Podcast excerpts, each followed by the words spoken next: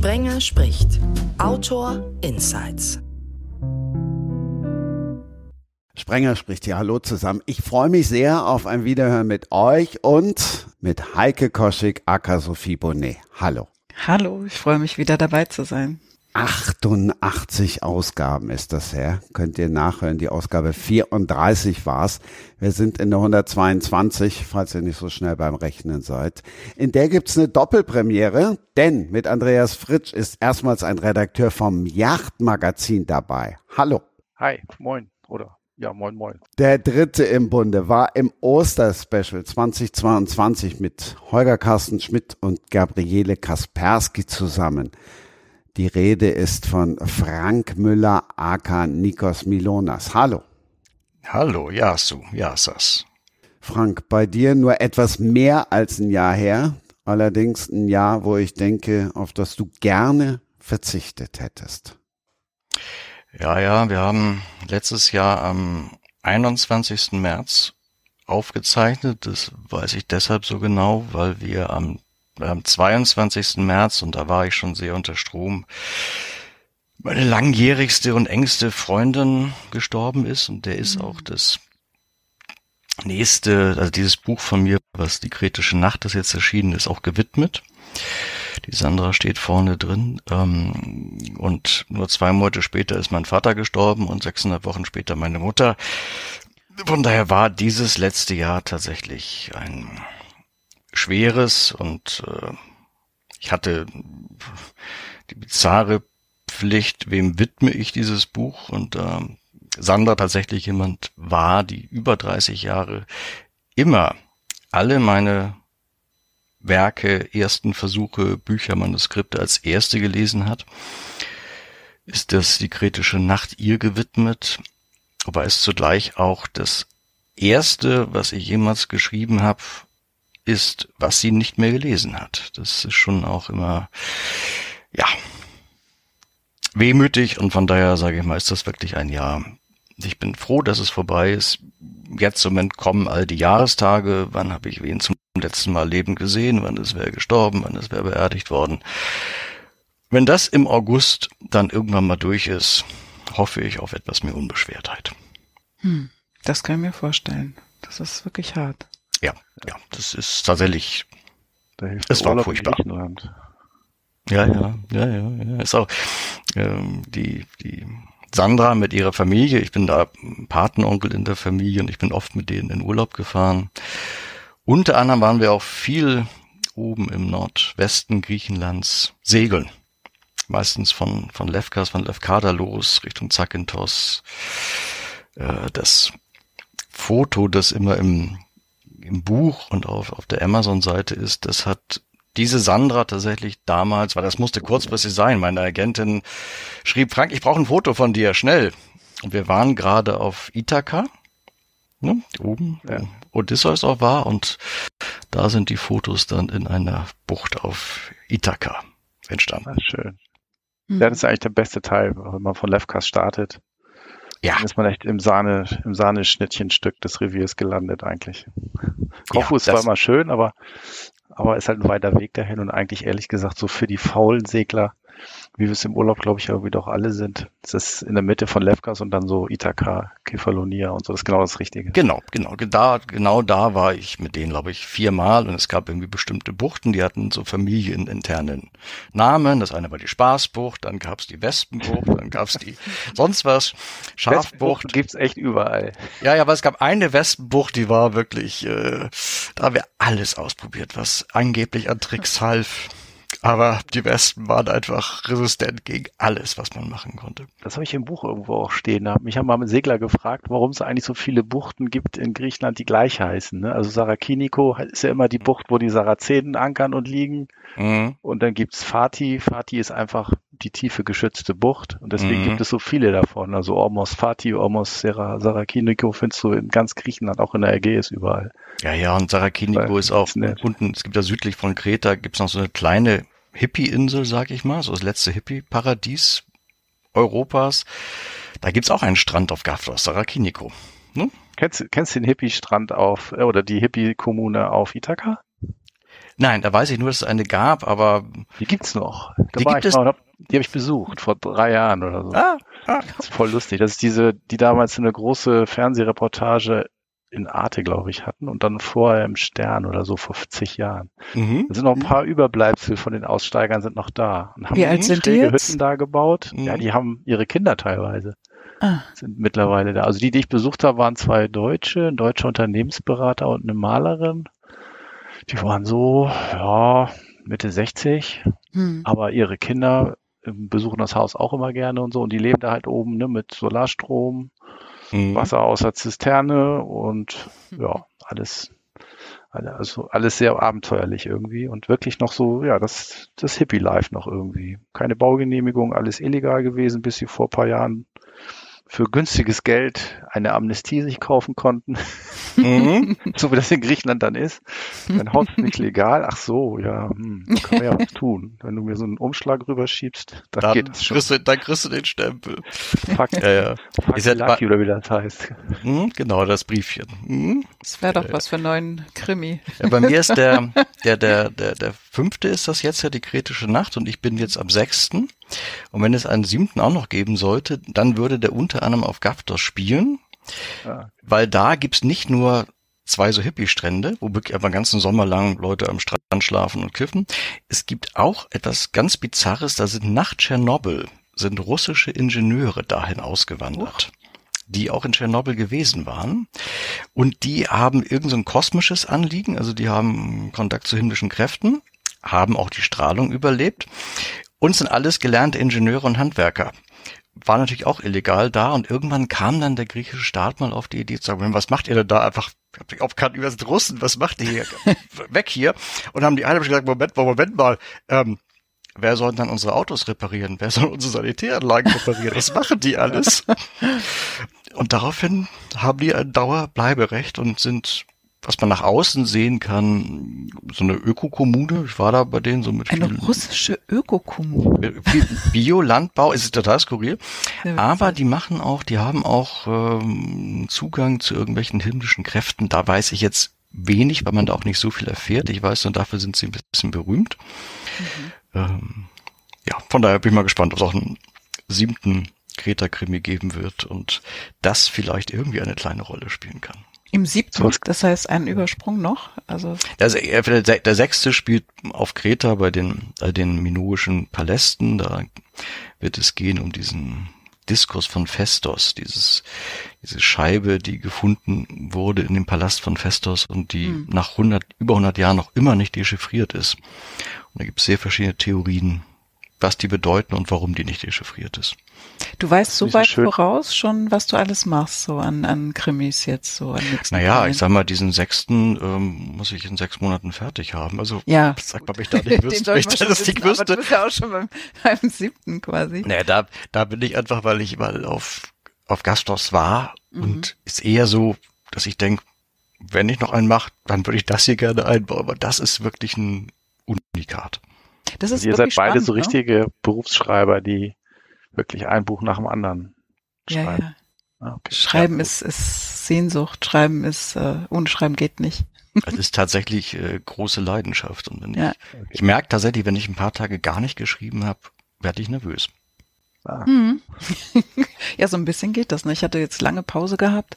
Ähm, ne, Quatsch, nicht lange Pause, Kurzpause gehabt. Nach einem ganz, ganz langen Schreibzyklus, weil ich ja unter meinem richtigen Namen auch noch äh, zwei Bücher kurz mal geschrieben habe.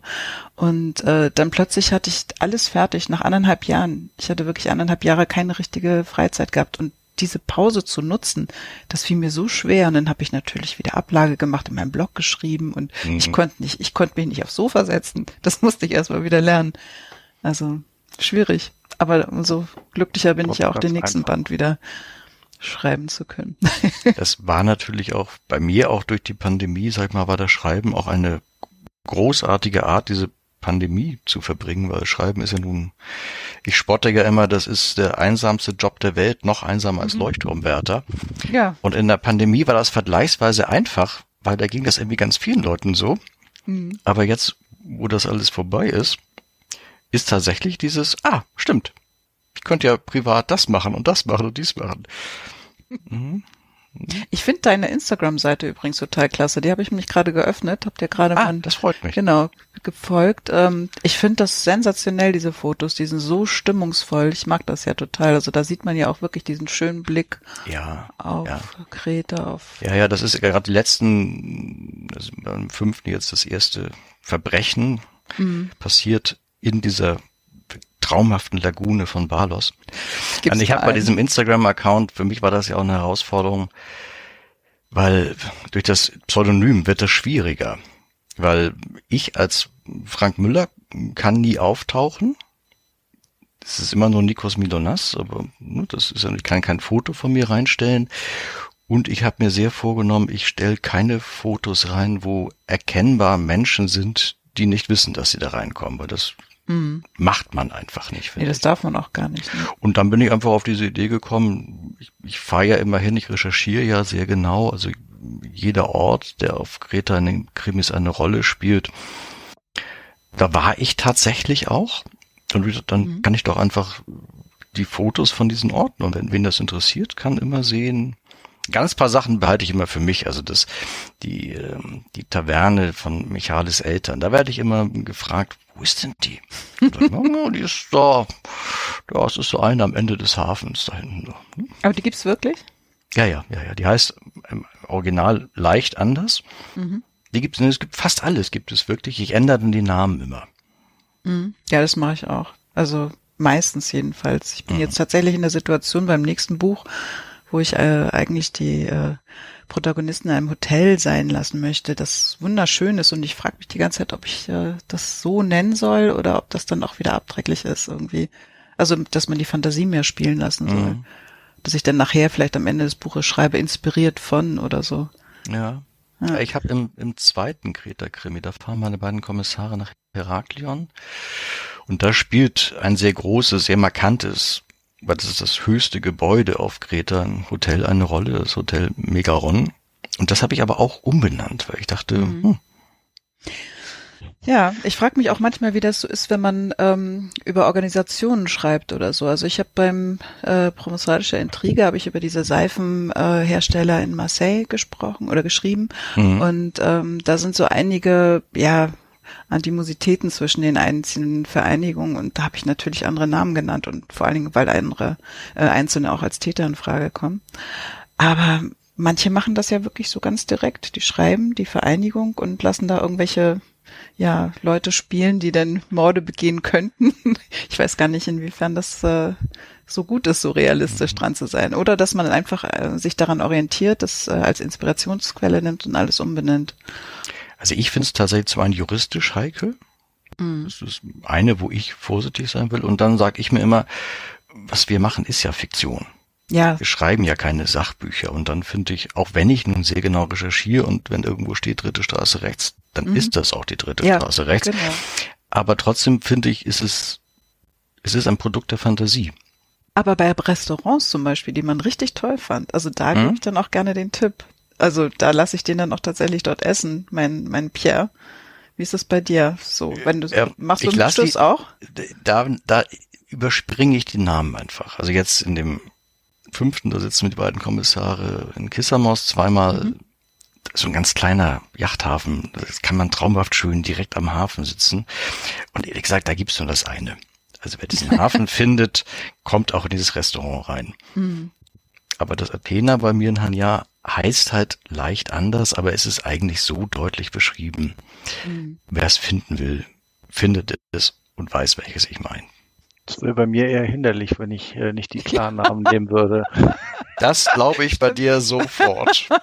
Hm? Zu meinem Revierführer wollen die Leute dann doch schon, dass es tatsächlich der echte Name und auch findbar ist. Ja, ja. Aber mit, mhm. mit Kneipenempfehlungen, finde ich, muss man ganz vorsichtig sein, weil mhm. Also zum einen habe ich echt festgestellt, wenn es, gerade wenn es ein Familienbetrieb ist, wenn irgendwie einer in der Familie sagt, ich habe keinen Bock mehr und ich gehe nach Athen oder was, mhm. kann so ein Laden ganz schnell in der Qualität abstürzen. Und auf der anderen Seite, wenn man einen Laden irgendwie besonders gut findet, den anderen aber von den anderen 30 vielleicht einfach nicht alle kennt, mhm. ähm, dass dann manche Bösen sind, das doof finden. Ja, ja, das stimmt, aber irgendwie. Dann werden die unter, dann macht man die sozusagen untereinander neidisch. Das ist dann auch nicht gut. Ja, aber hat das denn wirklich so große Auswirkungen? Also das frage ich mich manchmal. Also, gehen dann die, die Leserinnen und Leser tatsächlich genau dorthin, wo dann die Protagonisten gegessen haben? Ja, ich habe ja keine Protagonisten, ich habe ja einfach ja, nur einen gut, Revierführer. Ja, ja, klar, aber bei dir. Das aber ist schon so, dass die dann, beim dass die dann Briefe dann, schreiben ja. und sagen, ja Mensch, wir haben ihren Tipp befolgt und war super und toll, toll, ja. toll. Aber manchmal eben auch, haben ihren Tipp befolgt, äh, Laden leider abgerockt mm. und Essen ja, nicht mehr gut. Das, das kann natürlich passieren. Ja. Und das Update kann man auch nicht so schnell machen dann. Ne? Ich weiß nicht, äh, wie viele Auflagen nee, also es der, dann gibt. Der erscheint ja, also ich glaube, ich habe jetzt vierte Auflage und ähm, die Auflage bleibt so zwei Jahre mhm. oder drei. Kommt immer so ein bisschen drauf an, wie es gerade das Revier läuft. Und äh, solange ist er dann halt natürlich auch, äh, wenn dann nach einem Jahr irgendwas passiert mit der Kneipe oder dem Hafen auch. Mhm. Manchmal ist es ja auch so, so ein Hafenmeister wechselt. Und das war vorher ein ganz, ganz findiger, pfiffiger Kerl und dann kommt halt mhm. halt irgendjemand, der da keine Lust drauf hat oder gar keiner. dann fällt so ein Hafen ganz schnell auseinander. Da holt ja, halt dann irgendwas, die Realität worauf, ein. Ja, worauf muss man sich aber verlassen dann bei so einem Revierführer, denke ich. Also ja, im ja, Sinne von, im Sinne von das, was geschrieben wurde äh, zum Zeitpunkt der äh, Veröffentlichung ist richtig und alles andere danach, das ist halt in Real Life. Also. Aber was halt wirklich toll ist, ist, wenn du nachher Schreiben kriegst von Leuten, denen es ähm, entweder weil sie dir sagen, guck mal, ich habe hier was Neues gefunden, hm. äh, oder ich habe das gemacht, was du gemacht, sag, uns empfohlen hast und das war gut, oder Leute schicken dir irgendwelche Urlaubsbilder und sagen, guck mal, so toll war unser Urlaub, vielen Dank fürs Buch oder so. Ja, das ist das finde ich dann immer nett irgendwie. Ja. Das ist toll, das ist toll, ja. Das hatte ich ganz extrem beim Promosalischen Stolz. Da ist er mit einem Hausboot äh, durch die Camargue gefahren und äh, mehrere Orte hat er da besucht und äh, das, da gab es ganz, ganz große Resonanz. Das haben ganz viele nachgemacht. Das fand ich schon witzig. Ja. Hausboot, ja. ja. Steht kein ja. was drauf, kann ich nicht machen. Bei uns muss es Segeln sein. Yachtboot, Yachtsegler, also Segelbootsegler und Motorboot, das sind zwei sehr getrennte Klientel. Die auch eine gewisse Verachtung füreinander haben, nach ja, meiner, nach meiner Erfahrung. So, ne? Ach nein, nur weil wir sie Bratzenbootfahrer nennen. Das ist ja ganz normal. Eigentlich. Ja, das eine sind die Profis und das andere sind die Touristen. Das ist so, oder wie? Nee, das ist, nee, nee, das ist ein großer Irrglaube. Mhm. Es gibt doch ganz, ganz gute, ganz tolle Motorbootfahrer, die das echt gut beherrschen und genauso idiotische Charterbootsegler, die das nicht können. das ist egal. Hm. Ja, gerade beim Hausboot stelle ich mir das eigentlich toll vor. Das ist ja wirklich ein ganz anderer ganz andere Stimmung, ganz andere Atmosphäre. Das ist ja eher so wirklich, dass man da so eine rumschippert ein bisschen und ab und zu mal eine Schleuse mitnimmt oder so, dass es so ein gemächlicher Urlaub ist. Ja, die und fahren halt mehr durch die Landschaft richtig durch. Genau. So. Also wir ja, fahren ja. ja. außen am Meer an, an der Landschaft da geht's entlang. Da zur Sache, ja, teilweise. Die fahren zwischen scharfen Kühen und Wiesen einfach durch, so durch die Kanäle. genau. Das ist interessant. Also wenn ich das mal ab und zu irgendwie so mache für irgendeine Geschichte mit irgendwas, wo man den Mast legen kann oder so, ist man immer ganz überrascht, so, also so wirklich zwischen Blumen und Kühen und also in Holland kann man das auch so erleben. Aber unten in, in Venedig und so geht das auch sehr gut. Hm. Ach, das kann man machen, so das, den Mast umklappen. Also ich bin ja total lei, also bitte nicht lachen. ich habe ja, nie auf einem Segelboot gestanden.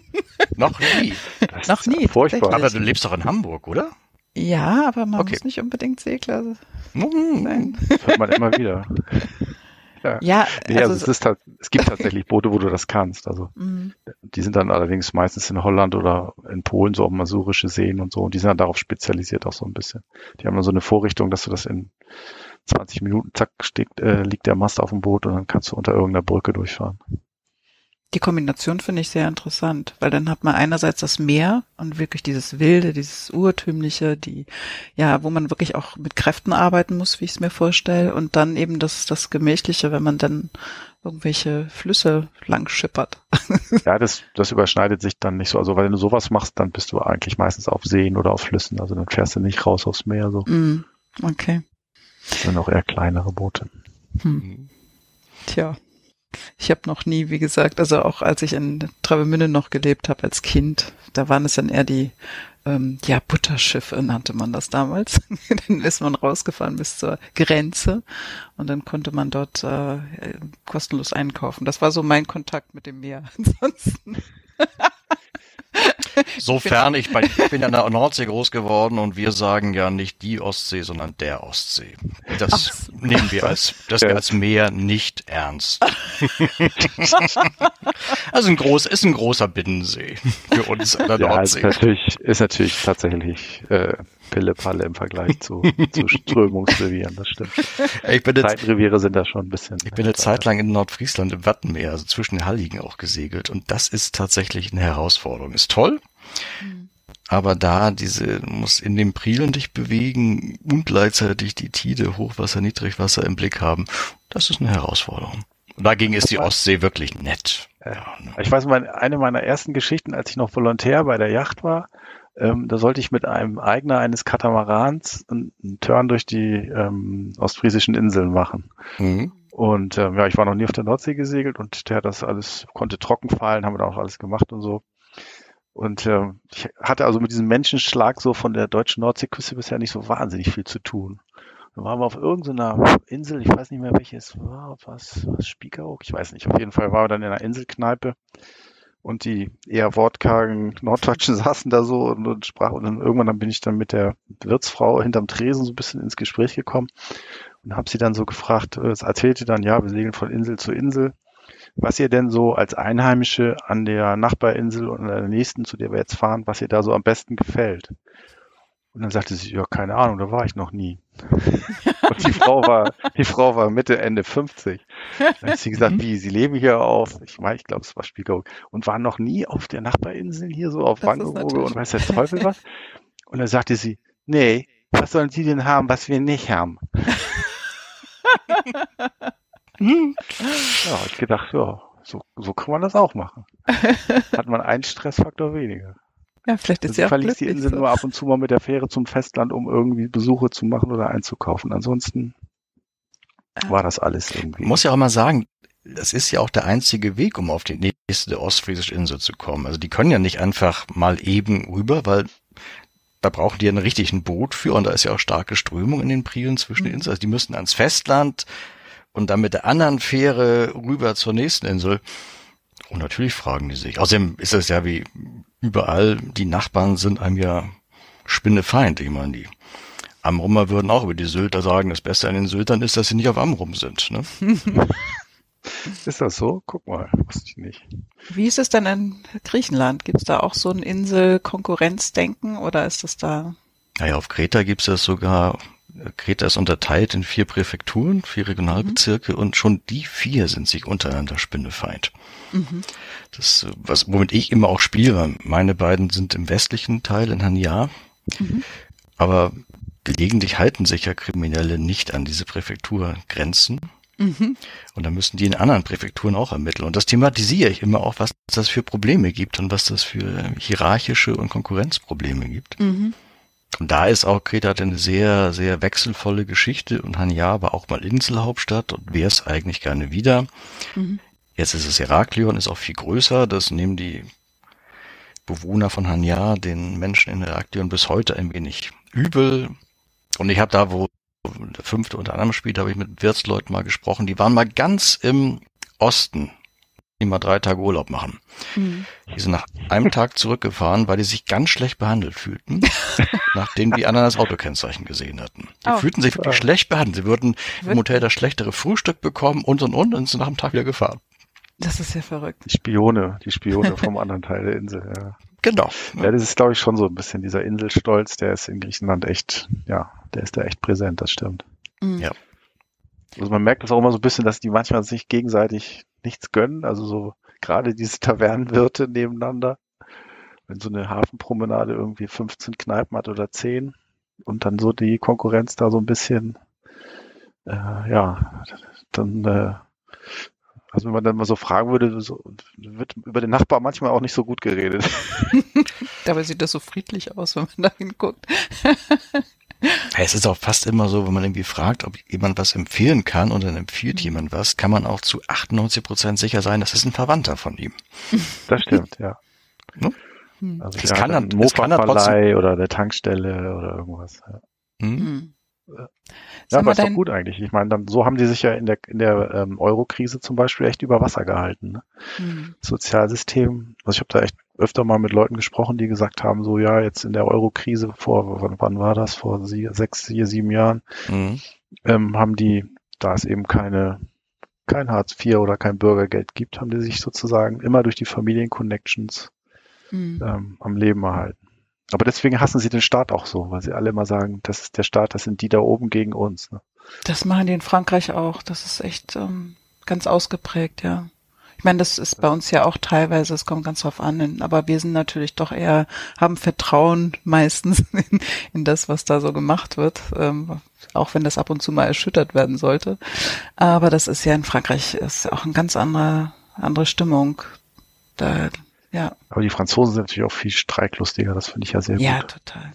Finde ich wirklich klasse. ja, ob das, ob das immer gut ist, ist die Frage. Also natürlich ähm, gegen Ungerechtigkeiten auf die Straße gehen, kein Thema. Das ist natürlich äh, jetzt auch gerade, wo Macron leider da so ein bisschen das ähm, die neue Reform durchgedrückt hat äh, an, am Parlament vorbei, aber es ist trotzdem äh, auch die Lust am, am Streit mit der Obrigkeit und auch immer das Gefühl, die da oben und wir da unten. Nun ist mit, mit Macron auch jemand, der nicht so unbedingt ähm, jemand äh, so vom Volk äh, oben an der Spitze, aber ähm, trotzdem ist das auch ein bisschen eingefahren, dieses System, finde ich, dieser Gedanke immer. Auch mit Norden und Süden, das ist in Frankreich auch ganz extrem. Die im Norden, das sind immer, ja, das sind immer die Elitären, die, die Städter und im Süden, die fühlen sich immer so ein bisschen unterdrückt und, und zurückgelassen. Das hat aber, glaube ich, auch so ein bisschen Folgen aus dem Mittelalter. Also das ist schon ziemlich lange, das Ganze. Aber es ist schon sehr festgefahren. Es ist auch spannend, dass es in äh, Griechenland ähnlich ist. Ja, da ist, und gerade auf Kreta ist es extrem, weil da sind, ich meine, vier Jahrhunderte lang waren die Türken, die Osmanen da, haben das besetzt. Davor waren 200 Jahre die Venezianer da. Mhm. Dann war die Wehrmacht mal da.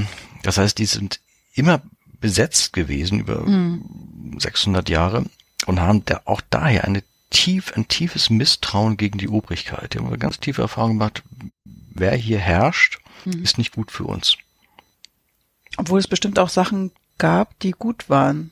Also das, das finde ich das Interessante. Also in Frankreich ist natürlich auch vieles passiert. Es wurde zum Beispiel eine Sprachregelung getroffen. Es durfte kein, äh, kein Dialekt gesprochen werden. Also das Okzitanische sollte total unterdrückt werden. Man musste bestimmte Namen haben, die, äh, also wenn man sein Kind neuen Namen gibt, äh, das muss, muss in einer Liste sein. Es darf kein äh, urtümlicher provenzalischer Name zum Beispiel wurde eine Zeit nicht erlaubt. Und das sind so Sachen, die, die auch irgendwo ein bisschen dieses Misstrauen immer geschürt hat. Aber es gibt natürlich auch Sachen, die gut äh, waren fürs Land, also die, die auch ähm, das nach vorne bringen. Und da wird gar nicht mehr so richtig unterschieden. Das ist relativ schnell die Ablehnung da, wenn was Neues kommen soll. Das ist äh, schon auch sehr ausgeprägt. Ja, das ist, glaube ich, auf Kreta da wirst die Kreta, glaube ich, wenig, was jetzt durch diese lange Besetzung gut ist. Mhm. Die Türken zum Beispiel, weil du gerade ja. das mit den Namen sagst. Ja. Türken haben die Kreter gezwungen, also die griechische Verniedlichungsform am Wortende ist Aki, Akis. Mhm. Deswegen heißen 95 Prozent aller Griechen, äh, aller Kreter mit einem Akis-Namen, so wie der auch mit der Ministerpräsident mhm. von Griechenland, Mitsotakis, der kommt aus Hania, Mitsotakis. Das ist immer ein dieses Chen oder Laien im Deutschen. Mhm. Da haben die Türken die Kreter damals zu gezwungen. Mhm. Und dadurch kann man die Namen aber zum Beispiel, also in Griechenland weiß man immer, wenn einer hinten Akis heißt, kommt der in aller Regel von Kreta. Mhm. Mhm. Ja gut, und, ich meine, das ist natürlich nichts Gutes, aber es gibt ja auch Fördertöpfe aus der EU und sowas. Also da gibt's schon jetzt in der jetzigen Zeit gute Sachen, die trotzdem ja, ja, auch ihre kritischen, die werden kritisch beäugt zum Teil. Hm, aber es gibt auch wirklich, es gab in der, gerade in der osmanischen Türkenbesatzungszeit, da gibt es in den Klöstern so, gab es so legendäre geheime Unterrichtsräume. Die kann man zum Teil auch besichtigen, die wirklich so, da musste man so irgendwie hinten und dann gab es irgendwie eine geheime Tür und da wurden die Schüler unterrichtet, weil die Türken eine Zeit lang wollten, dass nicht mehr Griechisch geredet wird. Oh ja. Da gab es so geheime Schulen. Ich kann mir das nicht vorstellen, über 400 Jahre.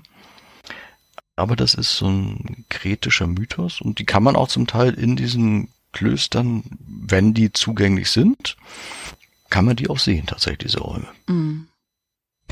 Das merkt man heute bestimmt immer noch so ein bisschen. Also die, die Konflikte zwischen der Türkei und Griechenland, die sind ja auch nicht ohne gerade. Ne? Kriegt man das oh, mit, wenn man vor Ort... Das ist richtig dramatisch. Also ja. ich bin letztes Jahr zwischen äh, Kos und der griechischen Küste gesegelt. Mhm. Und da verletzen ja andauernd die türkischen Kampfflugzeuge und Militärschiffe die Grenze. Mhm. Und da ist also das Verhältnis zwischen den, wenn man so die Locals vor Ort, die Griechen fragt, sind die richtig sauer. Mhm. Weil die, die türkischen Fischer nachts in ihre Gewässer fahren und da fischen und äh, die türkischen Crews einfach rübersegeln, ohne einzuklarieren und die griechischen Behörden nicht so richtig auf Zack sind und die dann irgendwie in die Schranken weisen. Aber wir sind an der türkisch-griechischen Grenze entlang gesegelt und als wir eine halbe Meile von der Seegrenze weg waren, fuhr mit schäumender Bugwelle ein türkisches Kriegsschiff auf uns zu ja. wollte uns aufbringen, in dem Moment, wo wir halt über die Grenze rüber gesegelt werden. Sind wir dann schleunigst abgedreht und wieder weggesegelt. Mhm.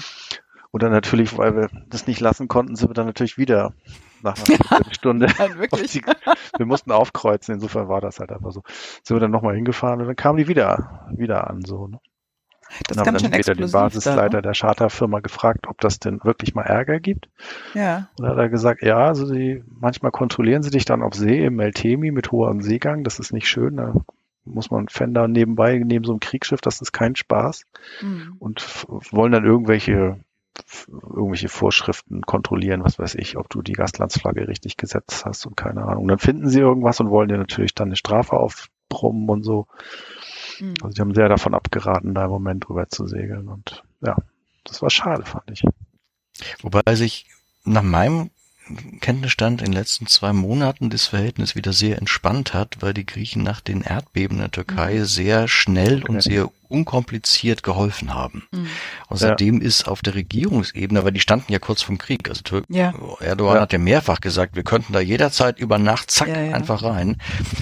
Und äh, das scheint im Moment ist das im Vergleich sehr, sehr entspannt. Aber mhm. das kann sich auch schnell wieder ändern. Ja, der hat ja auch irgendwie gesagt, in, auf, auf jeder griechischen Insel, auf der eine Moschee steht, und das sind ja nicht so ganz wenige, sind ja irgendwie auch türkisch. Das fanden die Griechen auch überhaupt nicht lustig. Das finden die überhaupt nicht lustig, weil man das, die waren halt auf Kreta 400 Jahre, da gibt's natürlich lauter Überreste von mhm. Moscheen. Also ein bisschen, bisschen äh, humorvoll haben die Griechen das dann kommentiert, als das furchtbare Erdbeben da auf Kos war. Also ich glaube, es sind sogar ein paar Leute gestorben, meine ich, zwei oder so. Das letzte jetzt vor eineinhalb, zwei Jahren. Da sind ja viele Häuser eingestürzt, aber vor allen Dingen auch die Moschee. Mm. Das wurde dann mit einem suffisanten Grinsen zur Kenntnis genommen. Oha. Hm? ja, das ist so, so wirklich das Verhältnis ist tatsächlich im Moment fand, fand ich äh, eher schwierig. Aber naja. Mm. Ja, das Verhältnis ist grundsätzlich extrem schwierig. Das äh, weil es ja auch eine ganz wechselvolle Geschichte hat. Also vor 100 Jahren der Exodus von, von der Gegend um Izmir, da war eine riesige griechische Bevölkerungsschicht, die mussten alle weg. Das ist, aber da gab es ja, gibt's ja, gab's einen großen Austausch der Kulturen eigentlich. Mhm. Ja, die einen sagen Austausch, die anderen sagen Vertreibung. Ne? Ja, sag mal, die Vertreibung, würde ich mal sagen, war nach dem Austausch, aber natürlich auf Kreta haben das die kretischen Einwohner und Einwohnerinnen nie als Austausch und als Besatzung erlebt. Hm. Hm. Aber dieses Thema Erdbeben finde ich übrigens interessant in der Region. Also mir ist das erst so über die Jahre klar geworden. Also ich segel nicht nur in dem Gebiet Ionisches Meer, wo ich den Revier, Revierführer darüber geschrieben habe, sondern auch in der Ägäis viel. Mhm. Dass durch diese, durch das ganze Meer dieser, dieser ägäische Feuerbogen geht. Mhm. Also irgendwie, dass du immer mal wieder eine Insel triffst, auf dem echt noch aktiver Vulkanismus anzutreffen sind und dass diese Plattentektonik, die da aufeinander ähm, stößt, für diese mhm. ganzen Erdbeben verantwortlich ist. Und das letzte große Erdbeben da, das Kefalonia so verwüstet hat in den, ich glaube, 60ern oder was. Da gab es dann irgendwann mal ein, ich glaube, es war von der englischen oder von, ich glaube, von der BBC gemacht, so ein Wochenschaubeitrag über das Erdbeben in Griechenland. Und da haben ja die Amerikaner und die äh, Briten ganz schnell denen geholfen vor Ort. Also wie so eine Insel, da waren dann wirklich, da haben sie dann Hafenmauern gezeigt, wo sich die Mauern tatsächlich irgendwie auseinander bewegt haben, irgendwie Aha. eineinhalb Meter oder so. Und dann sind der, danach ist die, der große Exodus eingesetzt von den Inselbewohnern, weil die fast alle in der Landwirtschaft arbeiteten und durch das Erdbeben waren alle Zisternen geborsten. Hm. Oh, Und die Zisternen sind ja das Lebenswichtigste für die eigentlich. Und das ganze Wasser, mit dem sie ihre Viecher und ihre Felder bewässert haben im Sommer, war Mhm. ins Erdreich gesickert. Und dann waren die wirklich von heute auf morgen ohne Arbeitsgrundlage und sind ganz viele nach Amerika ausgewandert. Nach Und Amerika. die, so, so eine Geschichten, irgendwie Mhm. Naturkatastrophe oder Missernten oder irgendwas oder Geschäftsfeld brecht weg und ja, Armut auswandern. Ne? Diese Auswanderungsgeschichten, finde ich, begleiten einen durch ganz Griechenland. Die hörst du überall von irgendwelchen Wirten. Die haben dann auch immer Verwandtschaft irgendwo in Amerika, Kanada, keine Ahnung, auf der ganzen Welt verteilt. Und im Sommer Mhm. kommen sie dann auf ihre Heimatinsel oft zusammen, weil eine griechische Familie würde nie auf die Idee kommen, ihr altes Familienhaus zu verkaufen. Dann lassen Ja, sie es lieber verfallen. Hm. Ja, auf Kreta kann man das ganz gut sehen. Da, es gab vor knapp 2000 Jahren die Marcellinus-Flut. Das ist ein riesiges Erdbeben. Und da hat sich Kreta tatsächlich im Westen bis zu 10 Meter gehoben und im Osten gesenkt. Und das kann man von heute, heute noch, wenn man mit dem Boot unterwegs ist, sieht man so im Westen so in 7, 8, 9 Meter Höhe oben eine weiße Linie an den Felsen. Das, sind die Kalkablagerungen von früher, wo früher das Wasser stand. Ja. Das ist irre. Das hat sich wirklich, Kreta ist richtig gekippt. Das ist, ähm, ich finde, das, das ist das, was Griechenland so spannend macht. Es gibt so wahnsinnig viele Inseln, die eine wirklich tolle Geschichte zu erzählen haben, wie Santorin mit dem gesprengten Krater von dieser, das war ja einer der super Vulkanausbrüche in der, Mhm. in der Urzeitzone und dass man da wirklich das einfach sehen kann. Also du stehst oben auf dem Berghang, guckst runter in diesen geplatzten Krater und du verstehst das sofort. Also alles ist dir klar und dann wird dir auch sofort klar, wie groß diese Explosion war. Weil irgendwie, da fehlt einfach so ein, ganz- so ein, so ein ausgeschnittenes Stück Insel und ist irgendwo hin pulverisiert, dann kriegst du echt eine gute Idee davon, wie das so ungefähr äh, sich dann ausgewirkt haben muss. Hm. Ja, beeindruckend. Wie oft Auf Kreta bebt ja auch im Grunde alle paar Wochen leicht die Erde und einmal im Jahr schwerer. Hm. Und Ja, Kreta, also Kreta baut, überall. ja, ja. Und Kreta hat ja im Grunde zwei größere Flughäfen, Heraklion und Hania, und Heraklion ist der Hauptflughafen, da platzt auch aus allen Nähten.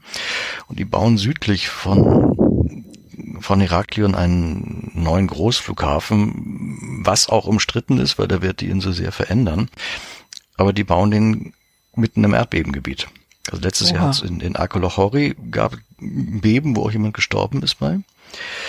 Und genau da, die Gegend bauen die diesen Großflughafen, wo viele sagen, Kinder, das ist möglicherweise eine sehr schlechte Idee. Hm. Ja, aber die leben mit diesem Risiko ja schon seit Jahrhunderten. Ich glaube, die sind da einfach entspannter. Also der Deutsche wird es niemals tun.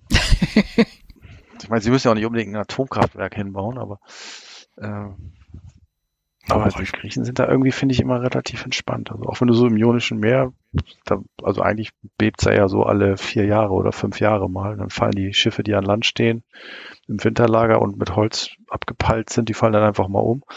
Hm. Ja, dann kommen die Versicherungen, bezahlen das, die Schiffe wieder hingestellt und es geht weiter. Das ist irgendwie, Ja, da sind die Griechen auf eine angenehme Art sehr pragmatisch. ja, ja, also irgendwie, deswegen mag ich das Revier so gerne. Irgendwie zum einen verweigern sie sich so ein bisschen jedem modernen Spirenzchen und sagen einfach so, ja, na klar kann man jetzt hier tolle Häfen bauen mit Marineros und äh, Marmorbädern und ähm, Strom und weiß der Teufel was. Aber es ist doch auch ganz schön, wenn es hier mal so ein Hafen ist, wo du einfach nur mit der Ankerkette liegst und abends ein humpelnder Hafenmeister rumkommt und 2,53 Euro ähm, kassiert. Für das gleiche würdest du in Kroatien im Sommer äh, teilweise über 100 Euro bezahlen. Für eine Nacht.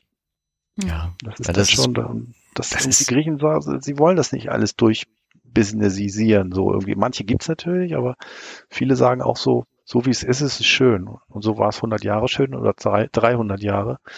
Und so wir finden es auch ganz gut, wenn es jetzt nicht so alles so umbruchmäßig sich ändert. Ne? Und in manchen Revieren ist das wirklich so, wenn du da für die Yacht unterwegs bist, kommst du drei Jahre später hin und erkennst irgendeine Bucht kaum wieder, weil die so zugebaut ist. Mhm. Da, wo ich da oben segeln war, häufig da, wir haben häufig einsame Buchten gesucht, die es auch gab. Und aber es gab auch immer in diesen einsamen Buchten, sagen wir so notdürftige Vorrichtungen zum Ankern.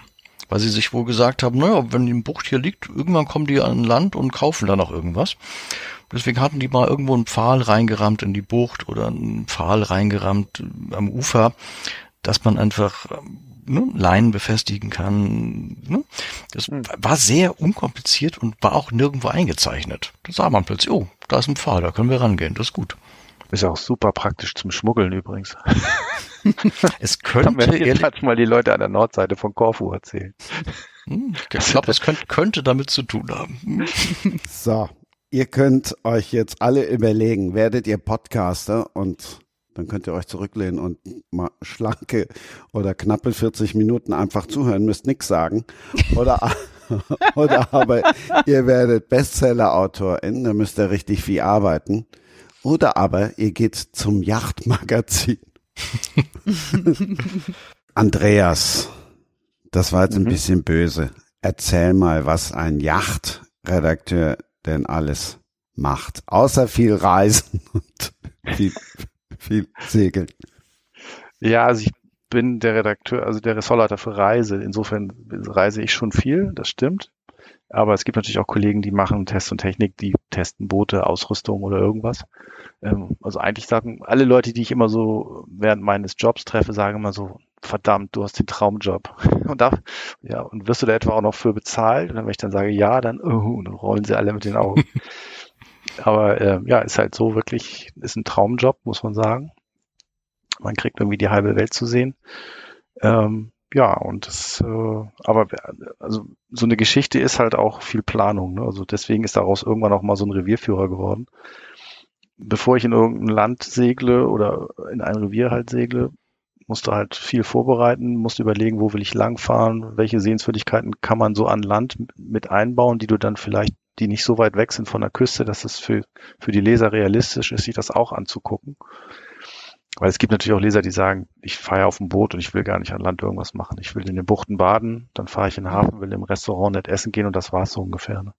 Da so einen Mittelweg zu suchen und das war damals so die Idee für dieses Buch, mhm. ähm, dass ich den Leuten gesagt habe, wenn du jetzt nur eine Woche oder zwei Wochen Urlaub hast, hast du keine Lust irgendwie einen Revierführer zu lesen, weil Revierführer sind eigentlich so Buchtentelefonbücher die sind ziemlich langweilig zu lesen, weil da ist halt jede Bucht drin und da steht halt jedes Mal irgendwie das Gleiche und wie viele Liegeplätze und wie tief das Wasser und welche Klohäuschen. Aber eben nichts darüber, ob es da eine nette Taverne gibt oder ein lustiges Inselmuseum oder vielleicht ein Wochenmarkt oder was, was interessant so ist, was abseits des Segelns ist. Und deswegen habe ich dann irgendwann mal gesagt, ich schreibe mal so eine Mischung aus beiden. Mhm. Das aber auch nicht so dick ist, das Buch, nicht so teuer wie, wie so ein, also es gibt Re Revierführer, der für Griechenland, da gibt es die Bibel, also es gibt die Griechenland-Revierbibel von Rod Heikel, das ist ein Engländer, der seit Ewigkeiten fährt, die hat fast in der deutschen Übersetzung fast tausend Seiten. Hallo, oh. tausend Seiten? Das Buch wiegt mehr als mhm. meine Rettungsweste und meine Segelsachen zusammen. Gibt's jetzt als nimmt, das auch? In, wer nimmt das in dem Fluggepäck mit? und so haben wir dann halt damals, äh, habe ich da gesagt, okay, dann machen wir was anderes. So ist das Buch entstanden und ja. Hm. Also eigentlich war das so. Das war einfach eins der ersten Reviere, in dem ich ganz viel unterwegs war. Und dann bin ich so ein bisschen falling in love with Greece da gelandet und das ist eigentlich so mein, mein absolutes Lieblingsrevier in Europa auf jeden Fall. Mhm. Und äh, ja. Folgen denn noch weitere Revierführer in anderen Gebieten oder? Ja, ich habe einen geschrieben über die Türkei noch. Der ist im Moment ähm, ja sozusagen pausiert der, weil die Türkei wegen der politischen Situation von Herrn Erdogan so mhm. Bei den Seglern in der Gunst abgestürzt ist, katastrophal, dass da eigentlich mhm. kaum noch jemand hinfährt. Mhm. Aber es gibt doch noch, äh, das Konzept haben dann für andere Reviere ähm, andere Autoren übernommen. Ich habe einfach, weil ich, ich bin halt Haupt, Haupt ähm, Vollzeitredakteur, mhm. habe jetzt nicht Zeit nebenbei noch zig Bücher zu schreiben. Das war nur so, ein, so ein, eine Herzensangelegenheit sozusagen. Wie stelle ich mir das denn vor? Also du fährst, äh, bist ständig am Segeln und berichtest davon. Ich sehe jetzt, ich habe mir das natürlich auch gleich hier mal ergoogelt, einen ganz tollen Bericht äh, vom Golf von ne äh, Neapel ähm, also mit, mit wunderschönen Bildern. Das heißt, du fährst da, du segelst dorthin und machst die Fotos und äh, berichtest davon in der, in der Yacht oder? Genau. Ja. Also es gibt halt Reviere, die wir immer wieder besuchen. Manchmal gibt es auch Reviere, die eine Zeit lang nicht erreichbar sind, weil es da keine Basis gab, also keine mhm. Charterbasis, keine Schiffe verfügbar waren oder ähm, dann die Flugverbindung gerade mal schlecht ist. Also im Ionischen Meer war das auch immer mal wieder. Das ist eine Zeit lang gab es schlechte Flüge nach Lefkas.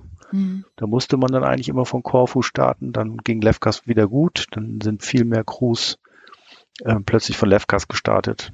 Mhm. Also es verschiebt sich immer so ein bisschen durch die äußeren Gegebenheiten auch. Ne? Mhm. Und wie lange ja, bleibst du denn? Da, ja, ich genau. bleib meistens so zehn Tage oder zwei Wochen. Mhm. Aber ich segel halt auch in, in meiner Freizeit und im Urlaub da dann. Und das heißt also, ja, also außerhalb des Jobs gehe ich halt auch segeln. Ne? da hat auch jemand seinen Job irgendwie als, als Hobby. genau. Das ist schön. Ja, ich habe so nach dem Studium irgendwie gedacht, so, hm, was könnte ich denn werden? Äh, hatte so ein bisschen Journalismus, halt normalen Journalismus, Politik-Sachen gemacht und äh, mhm. äh, auch Politik und Germanistik studiert. Hatte so, hm, ja, okay, also ich könnte mich jetzt ja so bewerben, so bei Tageszeitungen und so, aber eigentlich, ah, also okay, ich gebe dem Versuch, einmal mich bei der Yacht zu bewerben, gebe ich dann einen Versuch so, weil Boot hatte ich halt schon und gesegelt war ich schon seit Kindheit und habe da so ohne Erwartung eigentlich irgendwas hingeschrieben. Ja, und dann gab es eine Einladung zu einem Gespräch. Daraus wurde sofort eine freie Mitarbeiterschaft, daraus wow. ein Volontariat. Und seitdem bin ich nicht mehr weggegangen. ist doch schon ein bisschen her. Wow, wow. Welcher schön doof auch. Also der Traumjob. Ja, ja, ja, muss man so sagen. Klar. Was jetzt du in deinem Buch ja auch schreibst, ist das wirklich da oben um Lefkas, das ist ein Revier, das zum Segeln ja auch sehr einfach ist, weil wir sind einmal auch mit dieser Familie von Koss aus gestartet und das ist schon wesentlich ruppiger. Also wenn du so mit kleinen ja. Kindern bist, das ist ähm, wesentlich ruppiger, da ist das um Lefkas, da oben Ionisches Meer, das ist schon sehr angenehm zum Segeln einfach auch. Ja, das Ionische Meer ist halt die liebliche Seite von Griechenland sozusagen. Ne? Die gute Einsteiger geeignete Seite. Da gibt's kein Meltemi, da gibt's nur thermische Winde. Nachts ist oft totale Windstille. Das ist so das, wenn Leute sagen, sie wollen Griechenland einsteigen und haben nicht so viel Erfahrung vom Segeln her, dann sage ich den Leuten immer, geht bitte dahin. Dann lernt ihr so Land und Leute den, den Spirit kennen. Mhm. Aber wenn ihr dann so richtig ins Herz Griechenlands wollt, dann müsst ihr natürlich irgendwann mal in die Ägäis und die ist halt mit dem Meltemi im Sommer, der eigentlich, das ist halt fast immer Starkwindsegeln dann das ist halt nicht für jeden das Richtige. Und die Entfernungen sind viel größer und ja, also es ist schon, also dieses so von Bucht zu Bucht treideln und äh, zwei Stunden schippern und dann ankern, baden gehen, Stunde schlafen ist zum nächsten Restaurant so ungefähr, das ist in der Ägäis halt nicht so. Hm. Da ist ja. dann der Schlag zur nächsten Insel dann auch immer so ein bisschen Sport, richtig Sport und ein bisschen Abenteuer. Und wenn du ankommst, machst du auch manchmal drei Kreuze. Gab es da schon mal richtig so Situationen, wo du dachtest, oha, jetzt? Äh oh ja, oh ja, oh ja. Es gibt vor allen Dingen die Inseln da so hoch und so bergig, da weht es auf den Rückseiten. Wenn der Meltemi ist ja so ein Sommerwind, der durch das Hitzetief über der Türkei entsteht. Also der weht eigentlich die ganze Zeit. Und der weht dann auch oft tagelang mit auch sechs bis neun Windstärken. Und da baut sich eine Riesenwelle auf. Und vor allem, weil der Wind so gleichmäßig ist, fällt er diese steilen Inseln. Das gibt's ja auf Kreta auch ganz ausgeprägt auf der Südküste fällt der Wind einfach beschleunigt runter nachts. Das gibt dann Fallböen und das ist wirklich mhm. schon anspruchsvoll teilweise. Ja, dieser also Freund von mir, mit dem ich ja. da segeln war, der hat immer gesagt, oh, lass uns auch mal Kreta. Und da habe ich immer gesagt, das müssen wir uns gut überlegen, weil im Sommer, du hast da wirklich, also vier Windstärken ist im August einfach normal. Ja. Und du hast da auch wenig jetzt so auf Kreta liebliche Buchten. Das ist schon sehr rau da alles. Und es gibt auch extrem wenig Segler. Es gibt hin und wieder mal welche, wo ich, welche, wo ich immer denke, boah, Respekt, toi, toi, toi. Ja. Das ist ein, das ist ein hartes Revier zum Segeln.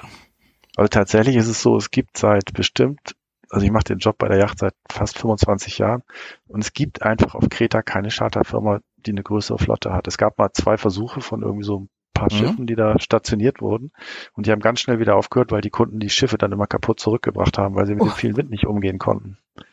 Und dann habe ich mal jemanden getroffen, der wirklich, Landsegler, der das wirklich gut kann, den ich auch kenne. Und der hat dann gesagt, so, ich muss das mal ausprobieren. Und ist die Insel dann zwei Monate, glaube ich, bestimmt da gesegelt und sagte hinterher auch so, also wirklich, wirklich, wirklich anspruchsvoll und viel Wind und auf der Südseite, weil die Insel halt der, auf der Nordseite kommt der Meltemi an, schiebt sich schön so die Berge hoch und wenn er die Berge dann überwunden hat, fällt er da runter äh, auf der Rückseite runter praktisch. Ne? Und dann gibt's Fallböen. Da habe ich also Videos gesehen, wie die Fallböen runterknistern. Das war schon, da verbringt man halt keine schöne Nacht vor Anker. Nein, definitiv nicht. Und wenn du dann nochmal so mit kleinen Kindern unterwegs bist, wo du eigentlich ja nett in der Bucht und baden und eigentlich bist du nur damit beschäftigt, dass dieses du dich irgendwie im Sturm kenterst oder Wasser reinschlägt, ähm, da wird der Spaß dann doch. Aber wenn du meine schneller. Kinder fragen würdest, die lieben Griechenland. Weil da die, die Leute so entspannt sind und weil sie da so viele Erlebnisse hatten. Also mein, mein Sohn ist mal am Strand von einer Insel äh, mit, mit meiner Tochter irgendwie am Wasser da spazieren, spielen, rumgelaufen und dann hatten sie plötzlich einen kleinen Tintenfisch. Also ein, nicht ein Tinten, also ein Kraken, richtig, ne? Mhm. Der, der spielte, während sie so im 20 Zentimeter tiefen Wasser standen, um ihre Füße rum und saugte sich mit einem Tentakel an dem großen Zeh von meinem Sohn fest. und ich hätte jetzt, also erste, erste väterliche Reaktion war, oh, der, der schreit jetzt bestimmt, springt auf und läuft weg. Aber nein, sie haben ihn Oscar getauft und sind mit ihm vorsichtig am Fuß durchs Wasser gegangen. und wollten, dass ich ihn unbedingt mitnehme. Wie, wie, wie, alt, wie alt war dein Sohn da? Ach, so vier oder so. Fünf. Ja. Oh, das ist ja Respekt. sehr spannend. Mhm. also das, also wirklich das nett ist ein Familienrevier, weil es immer warmes Wasser zum Baden und äh, tolles türkises Wasser, weil klares Wasser, wenig, wenig Dreck, wenig Verbauung, so, ne? Also es gibt mhm. so Reviere, wo du manchmal hinkommst und dich fragst, wie können Menschen, die an der Küste leben, so viel Dreck in das Wasser reinwerfen. Ne? Also dieses Plastikmüllproblem, also in Italien zum Teil ist das wirklich, also gerade so Neapel zum Beispiel. Da siehst du das wirklich, ne? Und in Griechenland war das früher auch mal so ein bisschen und das ist so viel besser geworden. Was hat das denn verbessert? Sie also haben die, die da aktiv Beispiel, gesammelt, oder? Ja, irgendwie ist es selbstverständlich geworden, dass dass man irgendwie diese Plastikflaschen vor allen Dingen, ne? alle trinken ja das Wasser aus diesen mhm. Plastikflaschen. Mhm. Das griechische Leitungswasser kannst du ja nicht trinken, das ist chlort und ekelig. Mhm. Und überall lagen immer diese zertretenen Flaschen rum. Ne? Und ähm, dieser ganze Plastikverpackungskram von Snacks und Papier und Essen und weiß der Teufel was. Mhm.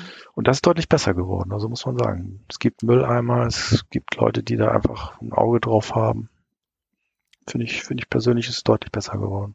Und ich kenne es auch von Kreta, dass Ende März, Anfang April haben die Schulen unterrichtsfrei und alle Schulklassen gehen an die Strände und sammeln Müll. Aha, okay. Ich war da mal Ende, Ende März da und dachte, was ist das hier? Und dann kriegte ich mit, überall gehen die Schulklassen hin und die sammeln den Müll an den Stränden weg. Super. Bevor die Saison losgeht, was ich beeindruckend fand. Hm. Ja, das denkt man dann immer so als Deutscher irgendwie so, ja, Mensch, müssen die da wirklich da so viel Dreck wegsammeln? Unsere Strände sind so sauber, ne? In Wirklichkeit werden die Nordsee- und Ostseestrände von den Kur, äh, von den Kurverwaltungen morgens mit Sammelfahrzeugen professionell ja. gereinigt, ne? Und ja, da haben die Griechen ja. einfach kein Geld für. Hm. Und deswegen machen die das dann einfach selber. Also ich, ich finde, das ist so, manchmal merkt man, merkt man dann so, die sind dann in einigen Sachen dann einfach so herzerfrischend pragmatisch auch so, ne? Hm. Ja, das, das finde ich nett. Andreas, jetzt hast du so vielen wahrscheinlich Lust auf Segeln gemacht.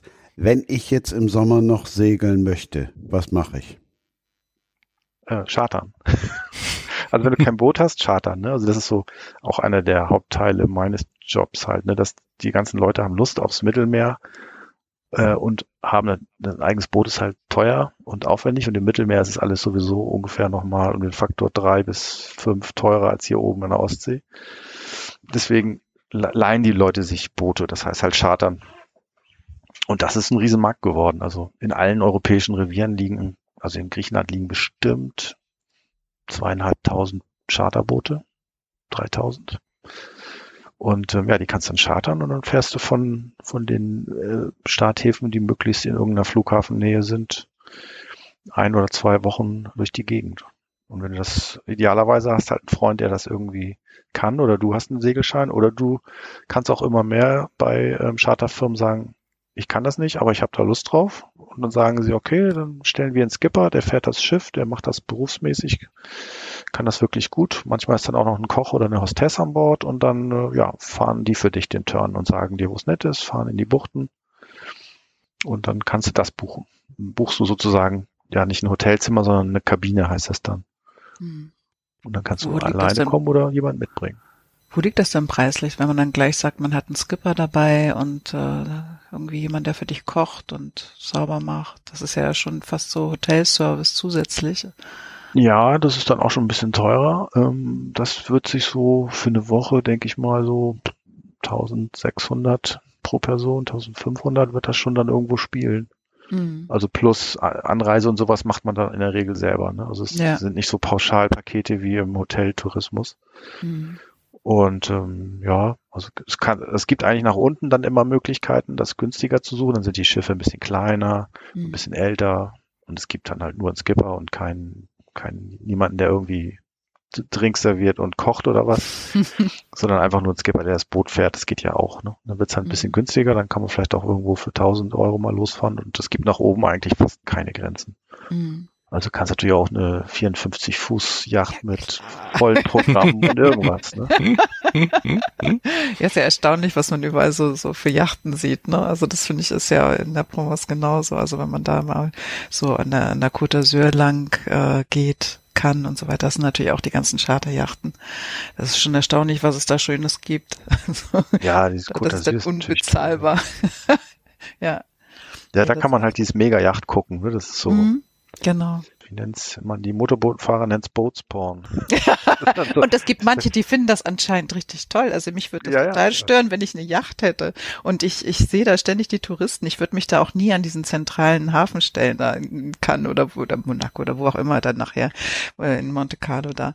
Ähm, äh, ich weiß es nicht, würde ich nie machen. Ich würde mir immer eine schöne einsame Bucht nehmen, aber die stehen da, die sitzen da, die gehen mit ihren Einkaufstaschen da, die essen, die kochen, die leben und draußen stehen die Touristen und machen Fotos. Ich finde das so skurril. Ich glaube, da gibt es ja. viele Leute, die einfach ihren Reichtum gern wirklich auch Zeigen. zur Schau stellen. Ja. Ne? Das, ich denke auch, warum muss man jetzt mitten im Hafen, wo alle vorbeigehen, ja, oder anlegen? Alle. Aber da. Also, Leute machen das. Ist, ja. Also ja, ich faszinierend, ja, ich, war, ich war mal in Gibraltar und von da starten viele eigentlich zur Atlantiküberquerung. Mhm. Und das ist so ein bisschen so ein Friedhof dieser großen Yachten, weil es ganz viele gibt, die haben es bis Gibraltar geschafft und dann hat sie der Mut verlassen. Riesige Yachten, die seit Jahren da vor sich hin dümpeln. Das war auch faszinierend. Ja, da gibt es an der spanischen Küste auch so ein paar Häfen, wo die ganzen gescheiterten Weltumsegler liegen und auf den Kanaren auch trifft man die mhm. ganz oft. Mhm. die schon so leicht Moos ansetzen, die Schiffe. Genau, genau, genau. Und die werden nicht mehr bewegt dann, oder? Ja, die hat dann der Mut oder das Geld verlassen und dann leben sie so von der Hand im Mund auf ihrem Schiff und mh. Hm. es gibt auch ein andere Klientel, also es gibt auch eine reiche Version davon. Das ist dann ein äh, Mittelstandsfirmenbesitzer, der mit 57, 55 in den Vorruhestand gegangen ist, seine Firma verkauft hat. Der sitzt auf einem irre teuren großen Boot und ist mit seiner Frau losgefahren in der Côte d'Azur sind sie abgelegt und ähm, so kurz vor Gibraltar, meistens irgendwo da in diesem spanischen Festlandshäfen, mustert sie dann ab und sagt Danke, aber nein, danke. ist das so heftig? dann steigt sie in den Flieger nach Hause und dann sitzt er da mit seinem Schiff. Ich habe einen Freund, der, der gerne äh, mitsegelt und ein mhm. sehr guter Segler ist und ein sehr guter Koch. Mhm. Und der der muss nie auf der Welt irgendwie für seinen Segeln was bezahlen. Der findet dann immer über irgendwelche Social Media Kanäle Leute, die solche Leute suchen. Das sind dann oft so Leute, die Geld haben, auf ihrem Boot alleine sitzen und keine Crew finden. Mhm. Weil ihre reichen Freunde aus ihrem Bekanntenkreis würden den Teufel tun, sich bei ihm auf so ein Boot zu setzen. Also die sind Marmorbäder gewöhnt und nicht Toiletten, wo man pumpen muss, wenn, wenn irgendwie das Geschäft raus soll. Ne? Oh Gott. Das ist spannend. Ja. Aber was ist denn bei Gibraltar? Was ist da? Ist da der Sturm so groß? Ist das, weil, weil das ist so eine Mutprobe da lang oder die fragt wieder? Ist halt einer der, der Punkte, von denen aus das losgeht. Die sind da dann gerade von Deutschland kommen, sie haben es durch die Biscaya geschafft, ne, Nord Nordspanien und das ist schon ein sehr rumpeliges Revier. Mein Vater war Kapitän früher mhm. und hat immer gesagt, Gibraltar, also Biscaya, da waren sie immer froh, wenn sie durch waren. Mhm. Und wenn da drum rum und dann noch außenrum um Portugal und da gibt's genau diese Fälle. Die sind dann froh, irgendwie Gibraltar ist einer der ersten großen Häfen, großen Marinas. Und da sind sie erschöpft angekommen. Und ich kenne dann wirklich auch diese, gerade diese Fälle, wo dann die Familien gesagt haben, du, war ein schöner Versuch, aber der endet hier auch. Ja, es wäre doch auch mal spannend, sowas zu beschreiben. Also in mhm. einem Krimi. Mhm. Mhm. So, wollt, so ein Segelturn, ja. Ich wollte gerade sagen, wir haben schon ohne Ende Krimi-Vorlagen bekommen. Mhm. Einmal noch zurück zum Segeln. Es geht ja auch noch ein bisschen günstiger, Andreas, jetzt zum Beispiel, wenn man irgendwo eine Mitsegelgelegenheit sucht oder Hand gegen Kruje gibt's ja auch noch. Ja, das ist natürlich die Abenteuervariante, genau. Bei wildfremden Leuten an Bord gehen und dann da einfach versuchen mitzufahren. Das würde ich, würde ich sagen, Fehlerquote kann natürlich in beide Richtungen sein, aber es ist auch spannend. Da hört man immer wieder interessante Geschichten. Was ist daran abenteuerlich? Naja, also du kommst halt auf ein Boot zu jemandem, den du gar nicht kennst und ein Boot ist eigentlich wie so ein soziales Brennglas. Also wenn du, äh, wenn du sehen willst, wie Leute durchdrehen, sperr sie auf dem Boot bei schlechtem Wetter ein. und das passiert halt meistens so nach einer Woche. Und ähm, also alle Macken und Kleinigkeiten, die einen an irgendwelchen Leuten stören, das wird auf dem Boot, weil du so eng zusammengefercht bist und einfach, du musst dann einfach ein soziales Wesen sein auf dem Boot. Und wenn du das nicht bist oder jemand anders das nicht ist, dann knallt das oft. Und ähm, da gibt's dann natürlich die Fälle, wo es dann unschön wird, aber es gibt auch die Fälle, wo die Leute dadurch so zusammenwachsen, dass da innerhalb von lächerlichen sechs Tagen Freundschaften fürs Leben geschlossen werden. Und äh, ja, wirklich, das ist toll. Also ich mache das seit so vielen Jahren und ich nehme eigentlich immer auf irgend auf meinen Turns, wo ich dann für die Yacht was mache, versuche ich immer Nicht-Segler ein und mitzunehmen oder jemanden, der da neu einsteigt. Und ähm, manche Leute waren natürlich hinterher haben gesagt, ja, ja, das war nichts für mich, aber manche davon sind seitdem mit die besten Freunde meines Lebens. Mhm, toll. Aber das man, kann ich mir gut vorstellen. Dass, man teilt halt so, so Augenblicke. Ich weiß, ich habe mal einen Segler mitgehabt, also einen Nicht-Segler mitgehabt, der danach dann auch Segler wurde, Scheine gemacht hat und so. Und ähm, der einfach, wir lagen in den Kojen, haben geschlafen, war auch abends ähm, vorher spät geworden. Und dann hörte man dann morgens so noch leicht äh, schlaftrunken aus der Koje, so, so Begeisterungs Geräusche von oben von Deck, weil der war halt das erste Mal in seinem Leben nachts aus der Koje aufgestanden, in der Bucht an Bord gegangen, türkises Wasser, oh. leere Bucht, Fische drum, Möwen, ein Strand mit, äh, mit irgendwas und der konnte sein Glück überhaupt nicht fassen. und, dann, und dann sagt er dann immer, sagt er immer so, ja, und das macht ihr wirklich regelmäßig? ja, ja, Bernd, das machen wir regelmäßig. Mhm. Und äh, ja, das war dann äh, ja, für ihn der Anfang einer großen Leidenschaft. War gut. Mhm. Heike, da du die einzige Nicht-Seglerin hier bist, hat's oh dich jetzt gepackt? Also mich äh, packen immer schöne Landschaften, ob von Bord oder am Strand sitzend. da bin ich sehr empfänglich für, ja. Aber es, es klingt auf jeden Fall sehr spannend. Also doch, vielleicht, vielleicht wage ich mich auch mal auf so ein Boot. Tatsächlich habe ich hm. durch, ähm, durch die ganze CO2 und Corona-Geschichte Segeln auch nochmal von der anderen Seite kennengelernt, weil dieses Fliegen dann ja einfach zwei Jahre praktisch nicht ging oder mhm. ganz schwer nur.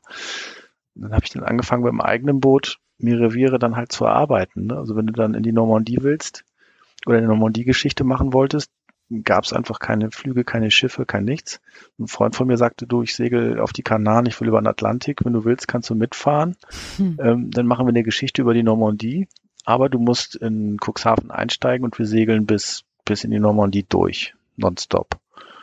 Ja, und so haben wir es dann gemacht. Und es war auch hart und auch teilweise abenteuerlich. Also zwischen Calais, und, zwischen Calais und Dover ging die ganze Zeit die Mayday Calls für die Flüchtlingsboote.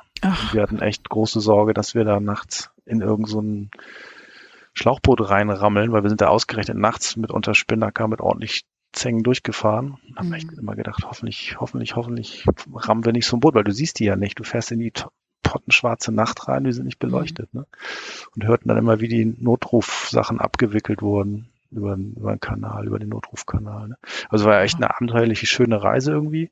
Ja, und wenn du dann nach äh, zweieinhalb Tagen nonstop durchsegeln, Tag und Nacht in Fécamp ankommst und vom Bord gehst, dann schmeckt das Bier in der ersten Hafenkneipe aber irgendwie ganz anders. als wenn du da mit dem Flieger hingeflogen bist und auf ein Charterboot gestiegen bist.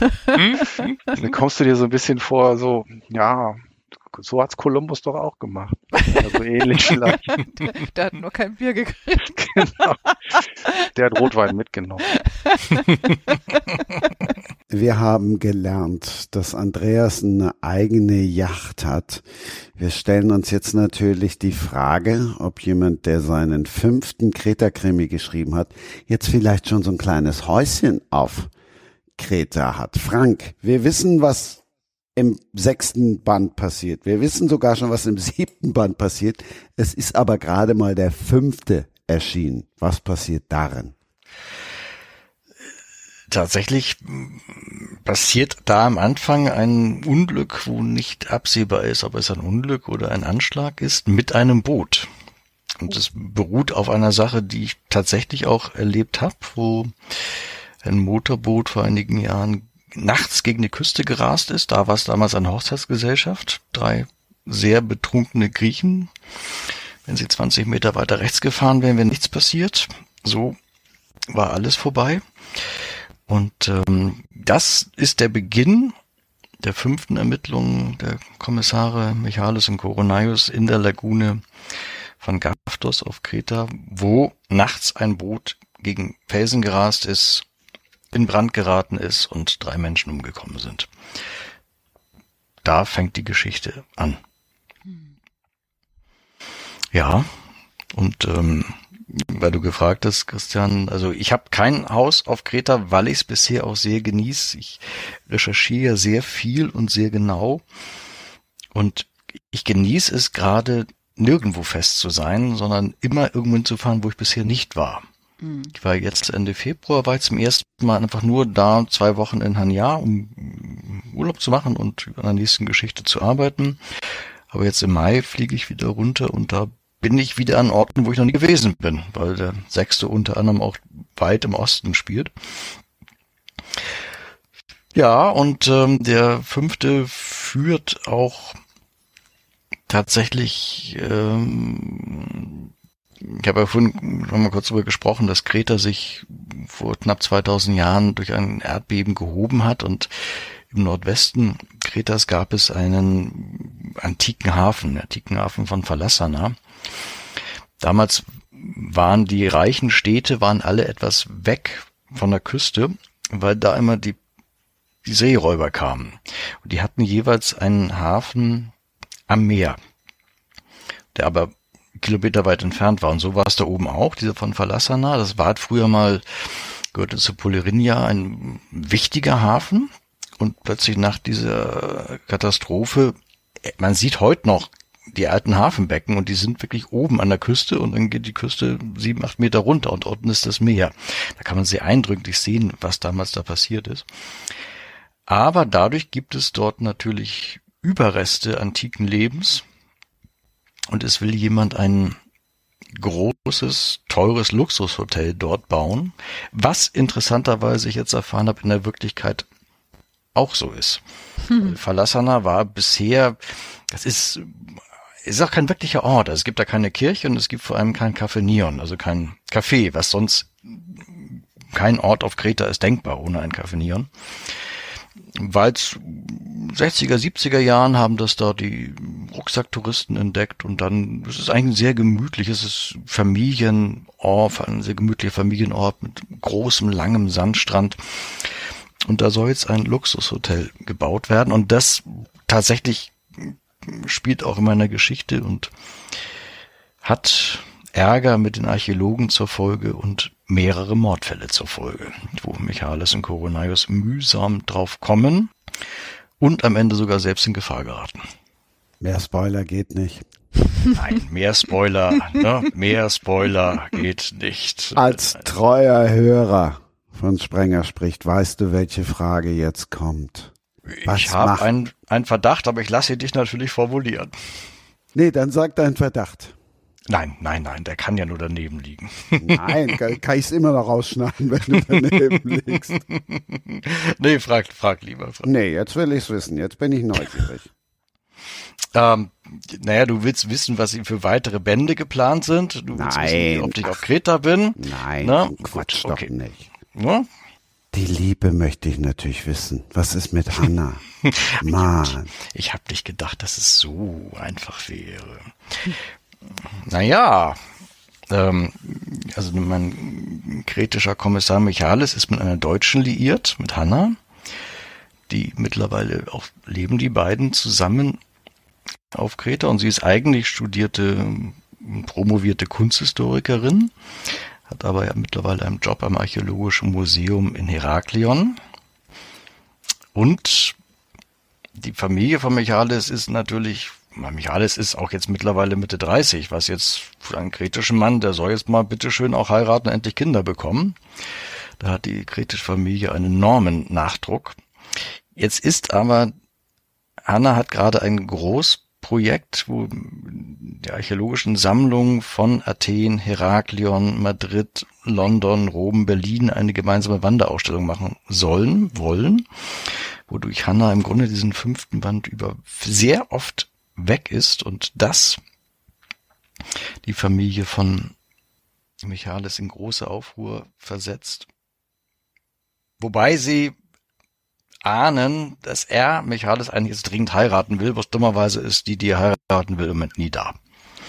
Von daher, es geht weiter. Ja, soll ich noch mehr spoilern? Nein, nein, nein. Wenn das reicht. Ich dachte, jetzt kommt äh, Andreas dann mit irgendeiner Frage daher, mit einer, die jetzt auf der Hand liegt bei Band 5. Schubs in die Richtung.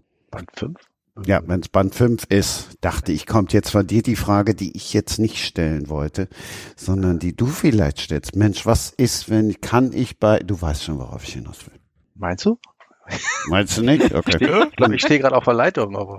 Herr Sprenger spricht heute in Rätseln. Ja, genau. Okay. Sehr gut. Der war gut. Andreas, ich gehe davon aus, du hast noch keinen Band gelesen. Deshalb Nein, haben wir jetzt deshalb haben wir jetzt gedacht, wir können dir die Frage in den Mund legen. Kann ich bei Band 5 einsteigen? Ach so, ja, genau. Kann ich bei Band 5 einsteigen oder ist ähm, der Zug abgefahren? Hm? Nein, grundsätzlich kann man tatsächlich, also jeder Band ist in sich abgeschlossen und ich bemühe mich auch in jedem Band genug Informationen zu geben, um zu begreifen, wie jemand zusammen, wie die Figuren zusammenhängen. Das bemühe ich mich. Natürlich entwickeln sich die Figuren und gerade die private Geschichte und die Geschichte von Michalis und Hannah entwickelt sich über die Bände und ähm, ich wüsste auch jetzt schon, was in Band 7, wenn es einen geben sollte, zwischen den beiden passieren würde. Und wenn man diese Entwicklung, weil ich krieg, wenn, wenn einen die interessiert, ist es natürlich sinnvoll, vorne mit Band 1 anzufangen. Aber was die Fälle angeht, da kommt man in jeden einzelnen Band problemlos rein. Also für Band 6 muss man dann My Big Fat Greek Wedding gesehen haben. Och, ich glaube, den kann man immer kann man sehen. So sehen. Den kann man immer sehen. Ähm, und ich habe nun über die Jahre, die nun sehr viel auf Kreta, sehr viel in Griechenland bin, auch immer mehr begriffen, My Big Fat Greek Wedding ist ehrlich gesagt null übertrieben. Es ist, ja, sagen alle Griechen, ja. Es ist eigentlich, ist es äh, quasi ein Dokumentarfilm. Ja. Und auch wenn man das nicht glaubt, weil es übertrieben wirkt beim ersten Mal, es sind diese griechischen Familien wirklich immer so und auch mir geht's so. Mittlerweile kenne ich ja doch auf Kreta zahlreiche Menschen und bin da manchmal auch bei denen.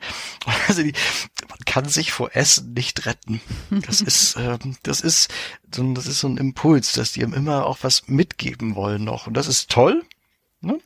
Aber dieses, dass es unglaublich viel ums Essen geht, ist wahnsinnig reizend, wahnsinnig liebenswert.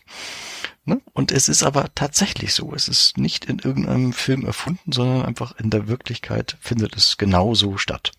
Das finde ich immer so krass, wenn ich Leute dabei habe, die noch nie in Griechenland waren. Also auch nicht nur segeln, sondern generell nicht. Wenn man denen dann erzählt, dass das Essen in Griechenland ganz anders ist, als sie es vom griechischen Restaurant in Hamburg gewohnt sind. Ja.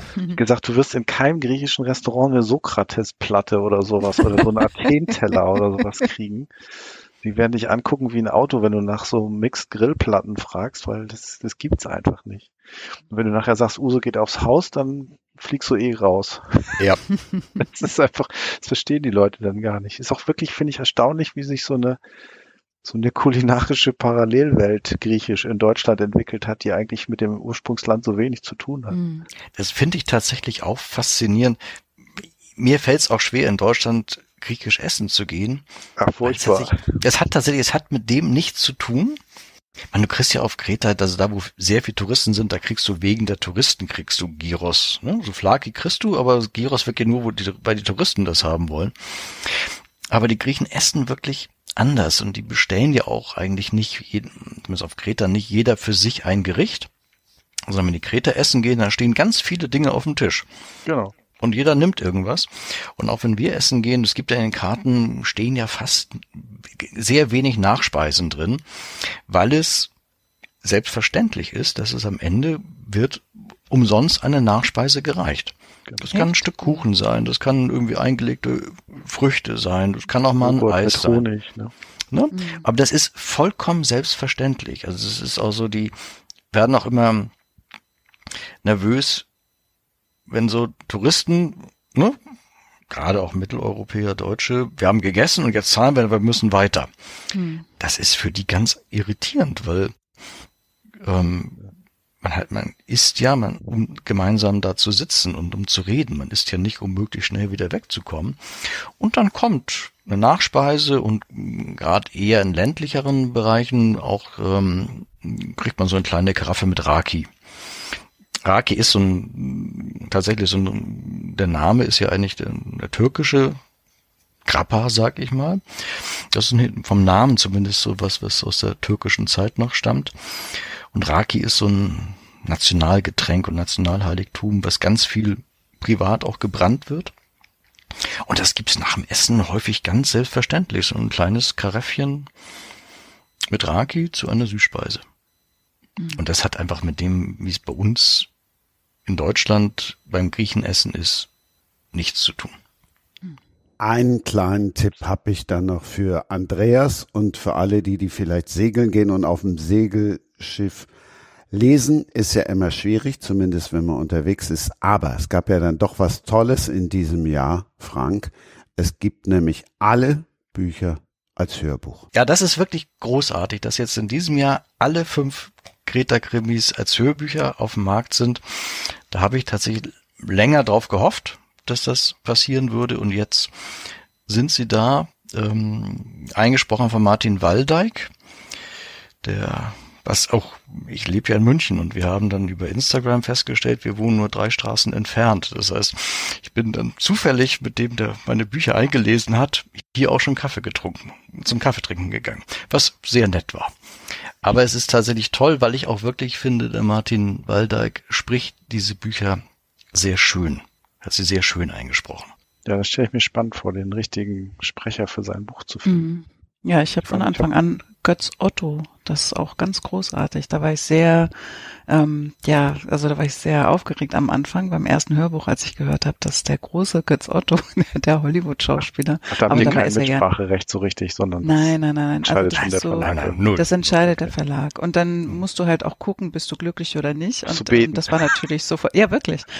Und ich war damals ja als äh, Sophie Bonnet ja noch gar nicht so groß. Das war, also mein erstes wirklich, ähm, das war mein erster Sophie Bonnet-Titel und auch unter meinem richtigen Namen ähm, war ich nicht jetzt so die mega erfolgreiche Autorin. Also von daher hatte ich überhaupt kein Mitspracherecht. Und das dann zu hören, das war schon großartig. Und der ist jetzt wirklich seit allen Folgen dabei, jetzt also auch bei der aktuellen. Und da bin ich sehr dankbar. Der macht, schaufelt sich auch immer die Zeit frei, weil ihm das, äh, so wurde mir es vermittelt, auch wichtig ist, immer dabei zu sein. Das äh, ist natürlich eine große Ehre. Ich finde das auch schwierig, wenn von einem gewohnten Autor gewechselt wird. Also ich habe so ein paar, ich habe, also mhm. ich mag zum Beispiel gerne diese Tante Poldi Bücher mhm. die da in mhm. Italien spielen. Und da hat irgendwann mal der Sprecher dann so nach der Hälfte der Serie gewechselt für die Hörbücher.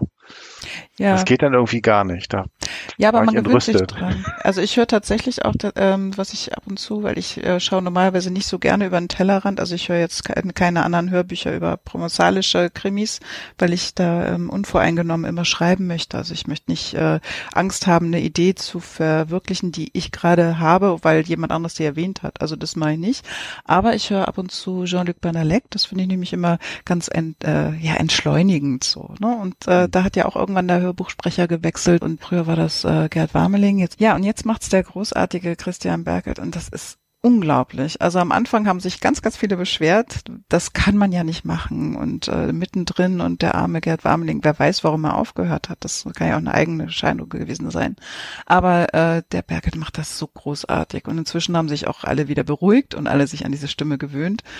Äh, aber das war ein großer Aufschrei tatsächlich in der Hörbuch-Community. Da war ich ganz überrascht, wie sehr die alle dranhängen. Und auch bei mir, wenn ich jetzt immer ein neues Buch ankündige, dann wird als erstes gefragt, und liest auch wieder Götz Otto? Ja, es liest auch wieder Götz Otto. Passt auf, ich bringe jetzt als Cliffhanger meine Freundin dreimal unter. Die hat sich sehr gefreut. Sie ist, sie ist Seglerin geworden. nee, das nicht. Auf dem Schiff kriege ich sie leider nicht. Die hat sich total gefreut, dass Christian Berkel jetzt äh, den Dupin liest. Mhm. Ihr anderer Lieblingsautor heißt Nikos Milonas und als Lieblingsautorin, da hat sie jetzt zwei Jahre gewartet und mich Ach. immer gefragt, wann, wann bitte kommt der neue von Sophie Bonnet? Gleich. Pierre Durand, er ist wieder da. Endlich. Wo war er so lange? ja, also eigentlich tat mir das auch ähm, so ein bisschen weh, dass ich ihn ein Jahr äh, zurücklassen musste.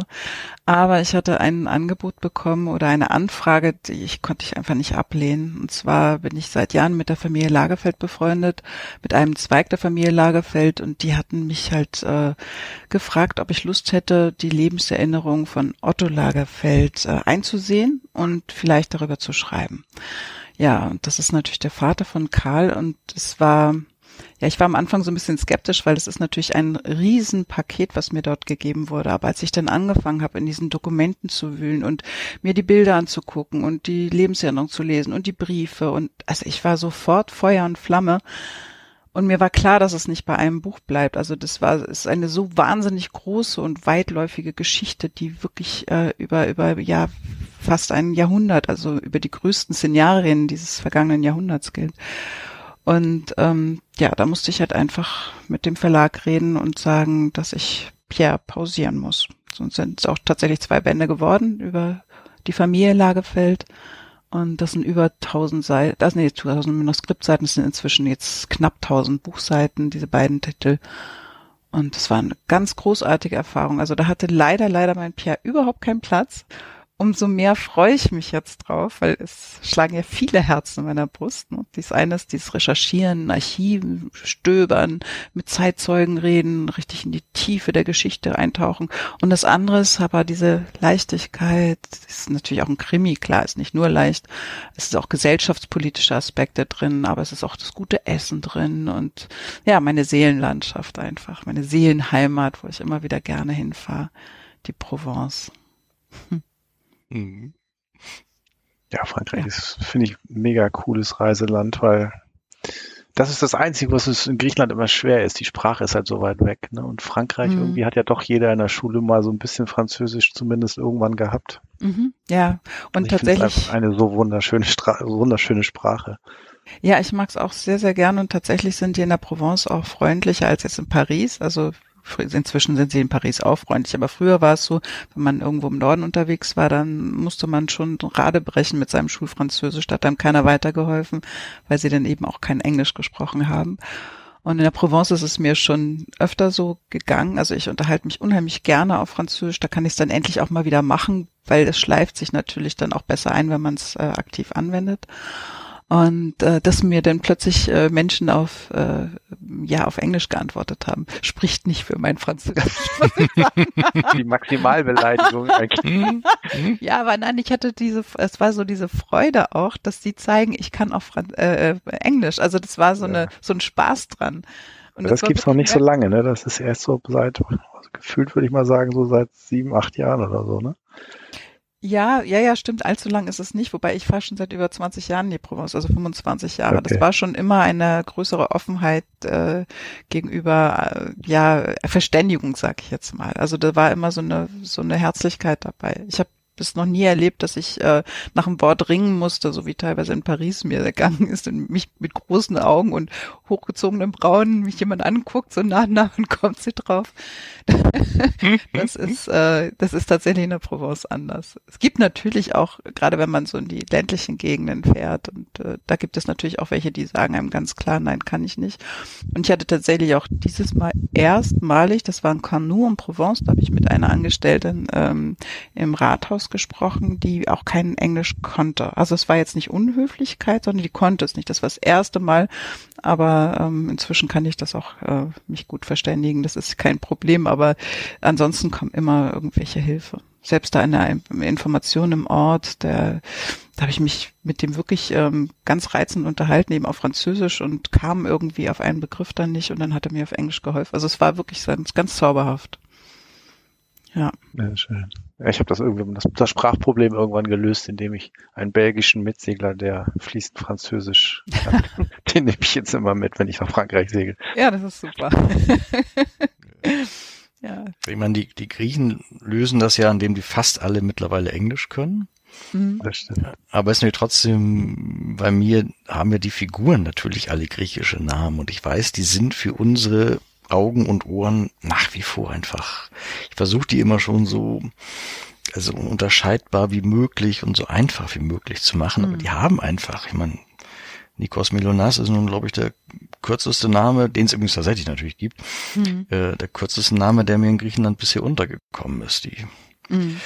Ja, das ist natürlich in Frankreich einfacher, wobei es auch regionale Unterschiede gibt. Und ich habe ähm, mir, also ich gebe mir viel Mühe, denn auch regionale Namen so zu nehmen. Ähm, ich durchforste immer, es gibt diese, diese Telefonbücher oder diese, diese Namenslisten und die werden dann auch teilweise zugeordnet äh, in, in Regionen, so dass man sehen kann, ist es ein Name, der aus der Region stammt. Also sowohl beim Vor- als auch beim Nachnamen.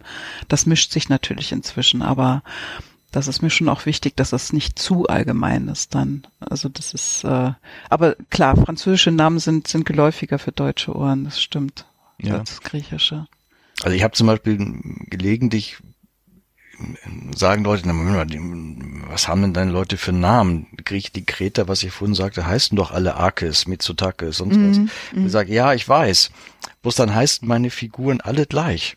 Ja, dann hast du Prebelakis mhm. und Mitsotakis und hier noch Arkis. Deswegen mische ich das natürlich. Mhm. Ähm, aber das ist für Leute, die sich da ein bisschen auskennen, wissen die ja, ja.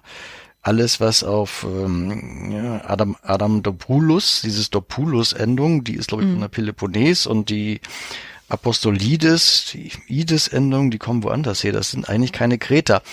Aber sonst sind diese Figuren noch schwerer zu unterscheiden, als mhm. es sie für unsere Augen und Ohren sprachlich ohnehin sind. Mhm.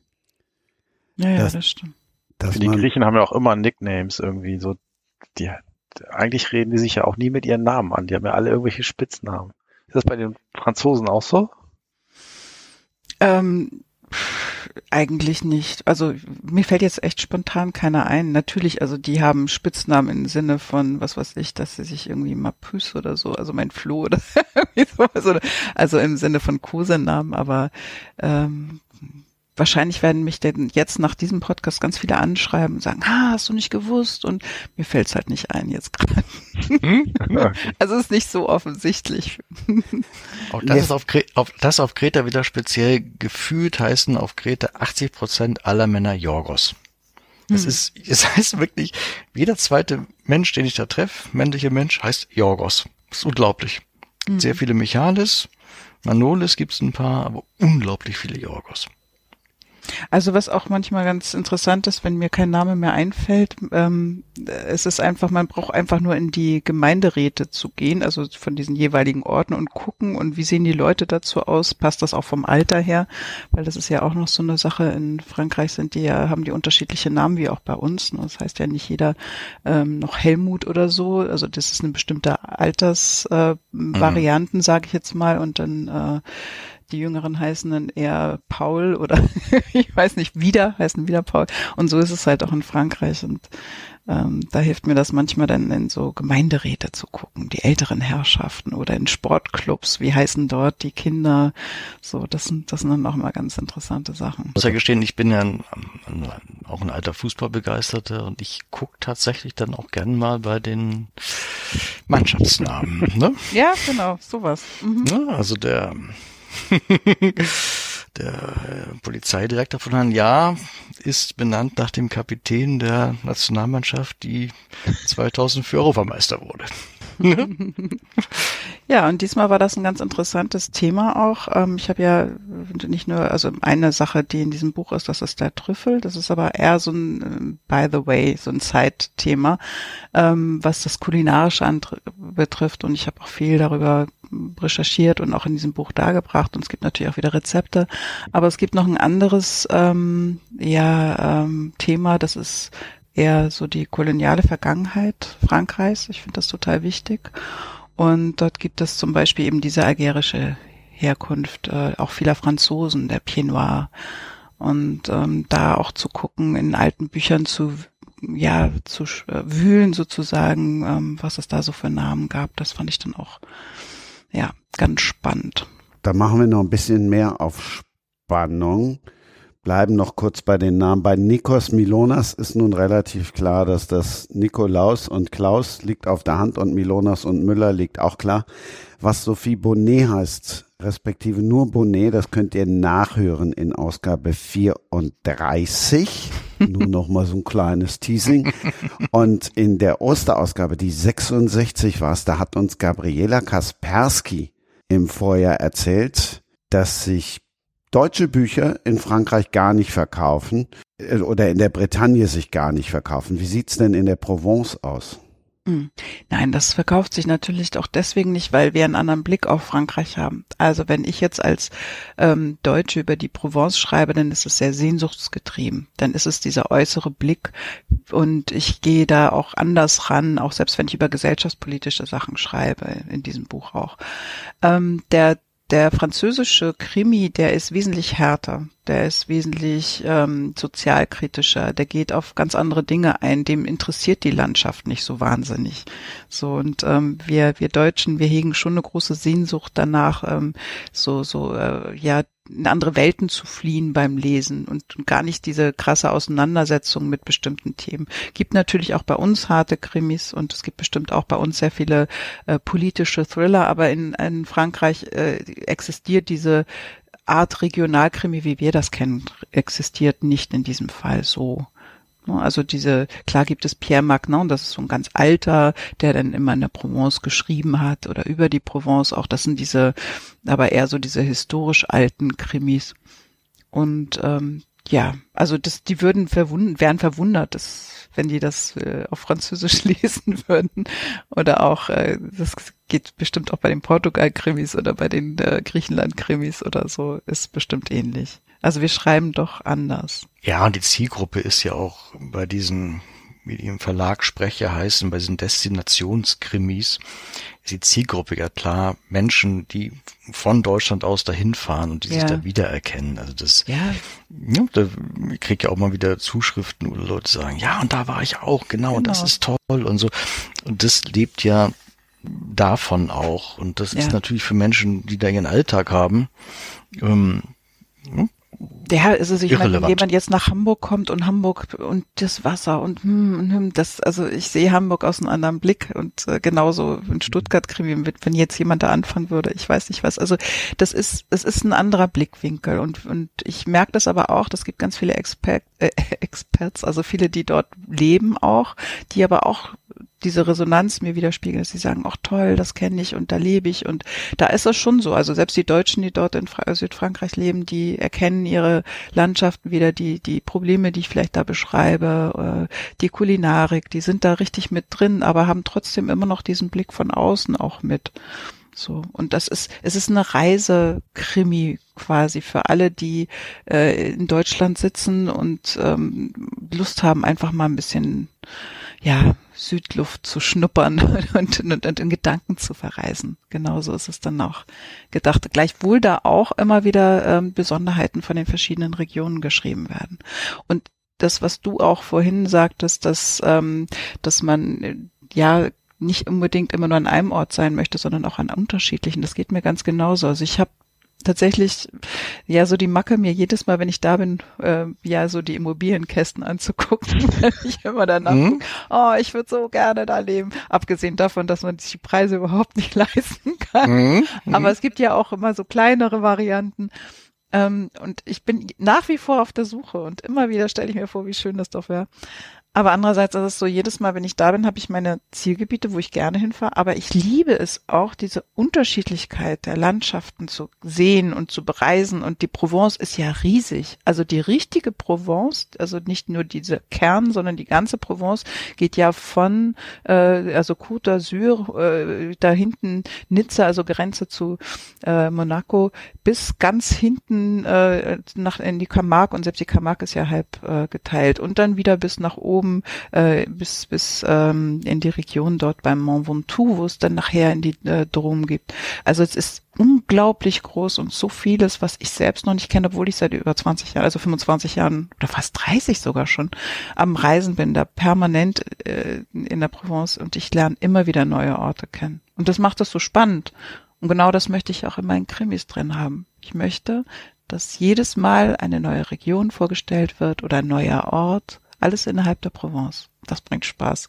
Und deswegen fällt es mir auch so schwer, mich auf einen ein, ein Haus oder eine Wohnung zu konzentrieren. Ich wüsste gar nicht, wo will ich denn jetzt genau hin? Das ist übrigens hm? das Tolle am Segeln. Wir haben unser Haus dann ja immer dabei. Also es ist tatsächlich. Ja, schön. Vielleicht sollten also, wir einen Wohnwagen kaufen. Hm?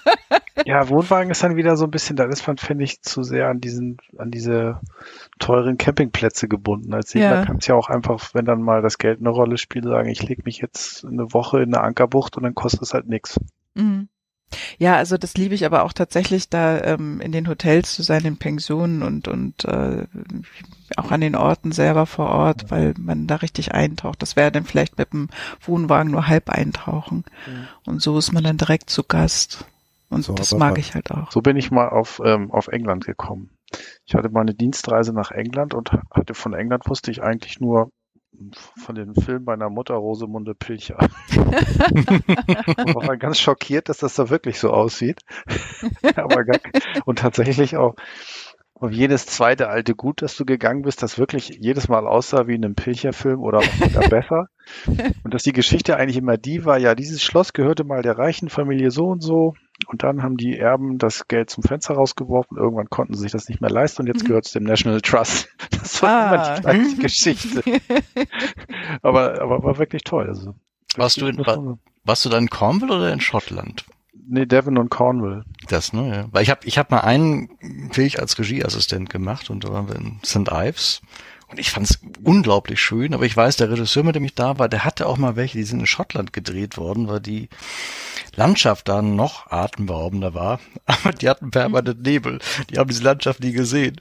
Deswegen haben sie entschieden, dass sie doch wieder Cornwall und Devon drehen.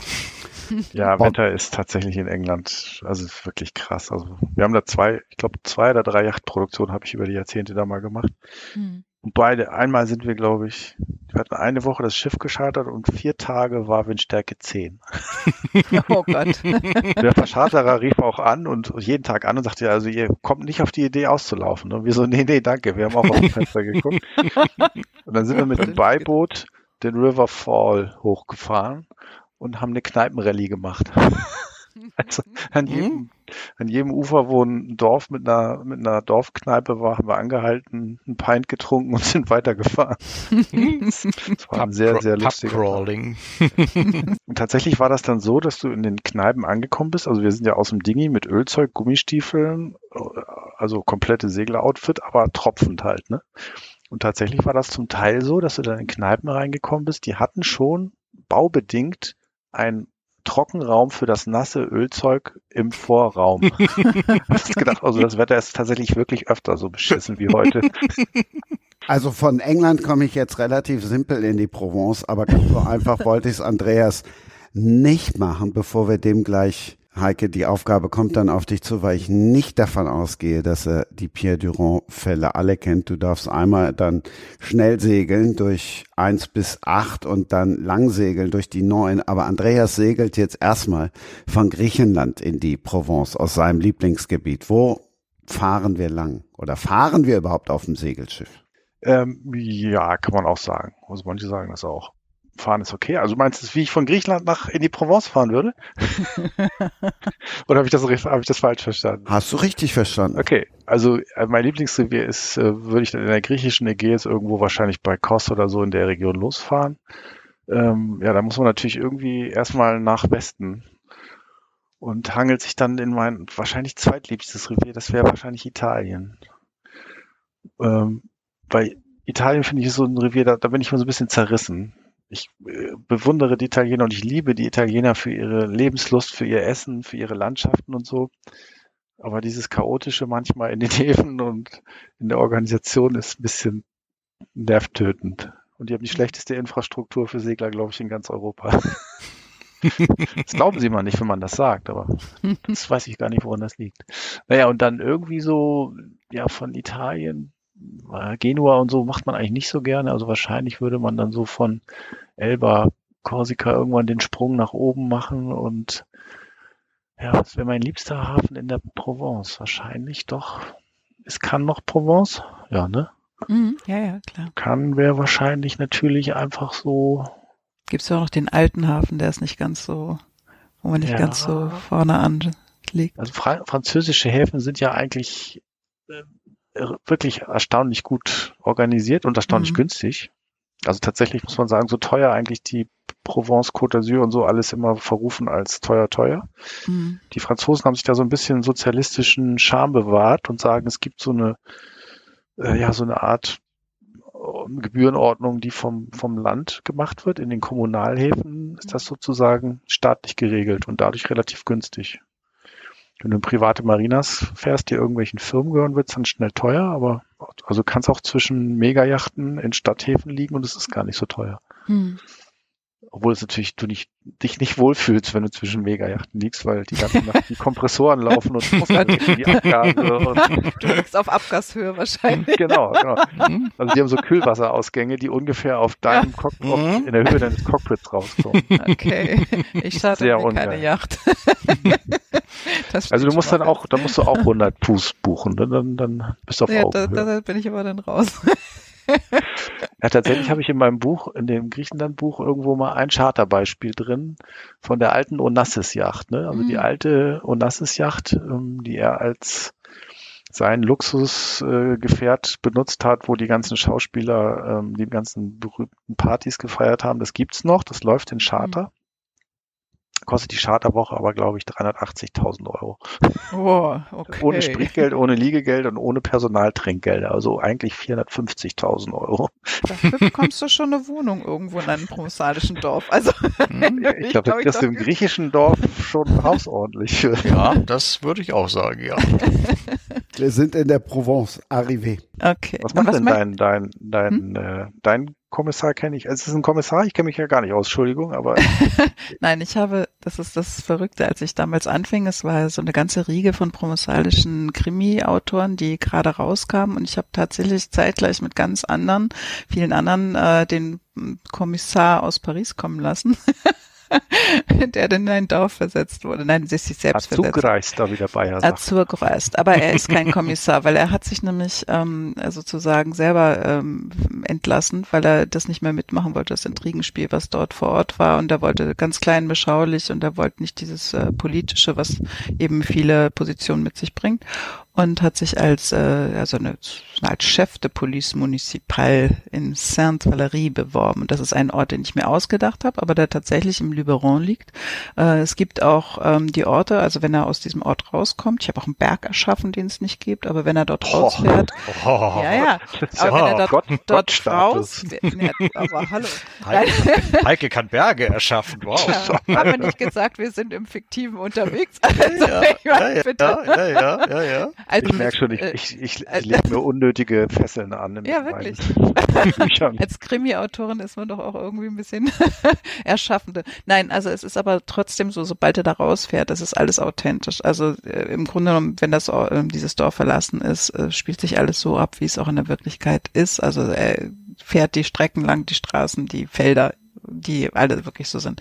Es liegt zwischen Lille, sur la Sorgue und Gordes. Das ist halt dieses Herz der Provence, ne? Diese, dieses Luberon-Tal, also das Calavon-Tal zwischen äh, dem Mont de Vaucluse und, äh, und dem, äh, ja, dem Luberon selber, dem Luberon-Gebirge. Ja, und von dort aus ermittelt er und das ist natürlich, da kommt äh, ähnlich wie bei dir, Frank, immer so eine gewisse äh, Spannung auf. Bei dir sind es die Zuständigkeiten. Bei mir ist es so, dass ein äh, Chef de Police Municipal nichts anderes ist als ein Dorfpolizist. Das heißt, er darf gar nicht ermitteln. Mhm. Und er ist aber natürlich im alten Kommissarstatus drin, in seinem Kopf. Und natürlich weiß er auch, wie das geht und was man machen muss. Und manchmal ist ihm das auch zu langsam, was andere machen. Aber er wird jedes Mal zurückgepfiffen. Manchmal hat er dann doch, äh, wird er dazugeholt. Ist ja auch immer eine Frage, ähm, ob die zuständigen Behörden äh, sozusagen die, die äh, Police Municipal mit dazu einladen, mit zu ermitteln und ihren Möglichkeiten. Und so ist er manchmal Teil des Teams und manchmal auch nicht. In diesem Krimi jetzt, das ist ein bisschen schwieriger, da dürfte er eigentlich mit ermitteln. Da wird nämlich äh, ein Mensch gefunden, äh, ein Mann, der ihm schon lange zusetzt, äh, der selber Chef der Police Municipal von Saint-Valery werden möchte und der wird tot im Bach aufgefunden. Und hier dürfte er eigentlich ermitteln, weil sein Freund, der Kommissär aus Cavaillon, äh, möchte natürlich seine Expertise in diesem Fall, aber ähm, es tauchen despektierliche Fotos auf im Haus der Toten, also kompromittierende Fotos und er ist sofort unter Mordverdacht und diesmal ist er wieder raus. Es ist so sein ewiges Schicksal. Mhm. Ja. Und ausgerechnet in diesem Band, wir hatten ja vorher die Romantik, äh, da steht eine Hochzeit bevor. Mein äh, Pierre ist, also das ist ja jetzt schon der neunte Band. Äh, in Band eins lernt er seine Charlotte kennen Damals ist sie sogar noch Verdächtige und äh, inzwischen hat sich da so eine Beziehung entsponnen, die nicht ganz so einfach ist, weil er doch sehr bindungsscheu ist und immer wieder zurückschreckt. Aber inzwischen, so bei Band 9 angelangt, planen sie jetzt dann doch die Hochzeit. Es geht also voran. Äh, aber ausgerechnet jetzt als äh, Mordverdächtiger, äh, das ist natürlich nicht so lustig. Und äh, zudem haben auch beide unterschiedliche Vorstellungen davon, wie und wo diese Hochzeit gefeiert werden, gefeiert werden soll. Also die Romantik äh, ist auch ein bisschen gestört dadurch. Das ist, das ist bei mir, weil da geht es ja auch irgendwann darum, einfach anders, weil da haben die beide nichts zu sagen. Das wird fest in der Hand mhm. von Michaelis Familie mhm. sein. Oha. haben die, beiden, ja, die, haben, die haben nur da zu sein und die Rituale bei, zu befolgen. Ist bei den Franzosen eigentlich die Familie äh, überhaupt noch so präsent oder ist das schon sehr nordwesteuropäisch und also sicherlich so nicht so. Familienbande nicht mehr so wichtig, so wie bei uns so ein bisschen. Ja, die neuere Generation tatsächlich, das, äh, also im Grunde genommen war, sagen wir mal so, die Franzosen doch familiärer aufgestellt als wir, aber sie sind nicht so familiär aufgestellt wie in Griechenland. Mhm. Und die neuere Generation. das ist, ist nicht vorstellbar. Unmöglich. Ja, also klar, also ich denke mal schon, wenn es so darum geht, hier, ähm, also es gibt eher Freundschaftsfamiliäre Bande. Also zum Beispiel war ich beim Trüffelbauer und äh, der hat mir äh, ein Restaurant empfohlen, aber es war jetzt nicht sein Verwandter, sondern das war dann einfach jemand, den er zuliefert und so gibt's dann die anderen Arten von Seilschaften. Und die jüngeren Generationen, die zieht's auch oft weg. Es ist das Problem, äh, gerade so dieser ähm, Landflucht, das gibt's ja auch bei uns und die Dörfer sterben immer mehr aus, äh, kommen immer mehr, ähm, sind eher mehr Touristen, die dort äh, sich einkaufen, da muss teilweise auch der Riegel vorgeschoben werden. Ähm, und äh, ja, äh, es gibt viele Berufe, die nicht mehr in der nächsten Generation fortgeführt werden. Äh, die ja sind halt unattraktiv geworden. Also gerade diese ländlichen Berufe, die die Provence ja lange, lange getragen haben. Also so ähm, im Band zum Beispiel, ich weiß nicht mehr welcher das war, ich glaube, das war im Band äh, 5, Provenzalische Schuld. Da sind sie in der Haute Provence, also da ist ein Fall in der Haute Provence und da geht's um äh, ja so Ziegen- und Schafzüchter, sowas, äh, so was man früher auch gemacht hatte. Diese Schafhirten, das will kein Mensch mehr werden, gerade jetzt, wo dort auch das Wolfproblem groß ist. Und ähm, ja, insofern ist Familie da, also die Bindung schon, aber eben nicht so, dass es äh, so so eine intensive Band ist, die man nicht mehr lösen kann, sondern die Jungen, die gehen schon raus, die suchen sich ihre eigene Welt. Ja, ja das ist in Griechenland auch so. Aber in vielen Ländern leider. Also ja. tatsächlich, das ist eine Geschichte, die ich ganz oft höre, wenn ich auf kleine Inseln, egal wo in der Welt komme, mhm. dass die jungen Leute weggehen, die Alten bleiben zurück, sind einsam, unglücklich darüber und ja. sitzen dann oft in verfallenen Höfen, ja. In Griechenland oft hinten, also die, die ganzen jungen Leute wollen unten am Hafen, wo die Touristen sind, sein und die Alten mhm. wohnen oben in der Chora irgendwo auf den Bergkrücken, ja. die schlecht zu erreichen ist. Keine Häftling ja. mehr, der Gemüsegarten verwildert und dann klagen sie da so ein bisschen ihr Leid und ja, und dann verfallen so eine Inseln ganz schnell, wenn dann plötzlich die Fähre nicht mehr jeden Tag, sondern nur noch jeden dritten kommt und mhm. äh, die Häuser anfangen ein bisschen gammelig auszusehen, dann werden sie aber nicht verkauft, weil kein Grieche will sein Haus verkaufen. Ja, mhm. ja, irgendwann ist nicht ist schön. Es, ja, ja. Das Sowas findest du auch überall in auch, Italien, ja. auf den Inseln draußen, in Kroatien genauso. In der Haute-Provence gibt es dann halt auch die verlassenen Dörfer. Da gibt es auch richtige äh, Bergtouren, äh, die sie besuchen. Inzwischen werden die dann äh, auch von der Forstverwaltung geführt, wurden dann aufgekauft und dort werden dann äh, so Unterkunftsmöglichkeiten für die Wanderer äh, geschaffen. Aber das ist dann eher so eine Art ähm, Ökotourismus-Attraktion, aber die sind wirklich verlassen, da, will, da geht gar nichts mehr. In manchen ist noch nicht mal richtig äh, funktionierender Strom und Internet braucht man natürlich, kann man vergessen. In der Provence, gedacht, in hm? diesen Homeoffice-Zeiten kommt mal irgendwann der Run genau auf solche Ecken, wo die Preise völlig im Keller sind. Du kriegst für einen Apfel und ein Ei, musst zwar viel reinstecken an Arbeit, mhm. aber wunderschöne Landschaften, tolle Häuser und du kannst dann ja als, was weiß ich, auch als Autor, als IT-Mensch, als irgendwas, mhm. kannst ja auf der ganzen Welt eigentlich arbeiten. Aber du brauchst natürlich ein gutes Internet und das hast du dann. Das hast du nicht überall, genau. Den Dörfern auf Kreta, das ist so, das ja. reicht mal so ohne WhatsApp zu schreiben irgendwie, aber und tatsächlich. Aber ich, aber ich kann dir was sagen über, Entschuldigung, über gutes Internet und gute Handyverbindung. Ich bin mal ein Rennen gesegelt ähm, von Kroatien nach Griechenland und wieder zurück. Mhm. Entlang der albanischen Küste, der italienischen, der kroatischen und so. Draußen auf See haben wir uns überlegt, wie kriegen wir die Wetterdaten ran, haben uns ein Satellitentelefon mhm. besorgt und alles auf jedem Steinhaufen, der von Griechen oder Italienern mhm. oder Albanern irgendwo ist, steht ein Sendemast. Also du hast an der deutschen Ostseeküste ja, ja. segelst und du bist drei Kilometer von der Küste weg, bums, hast kein, hast du kein mhm. Äh, Handynetz mehr. Mhm. Ähm, und wenn du im Mittelmeerraum da segelst, hast du immer top ähm, Handyverbindung mit Daten, mit einer vernünftigen Datenverbindung. Ja, aber halt auf an, an, der Küste überall, das kenne ich auch überall, aber halt in den Dörfern, im Hinterland, mhm. da wird's eng.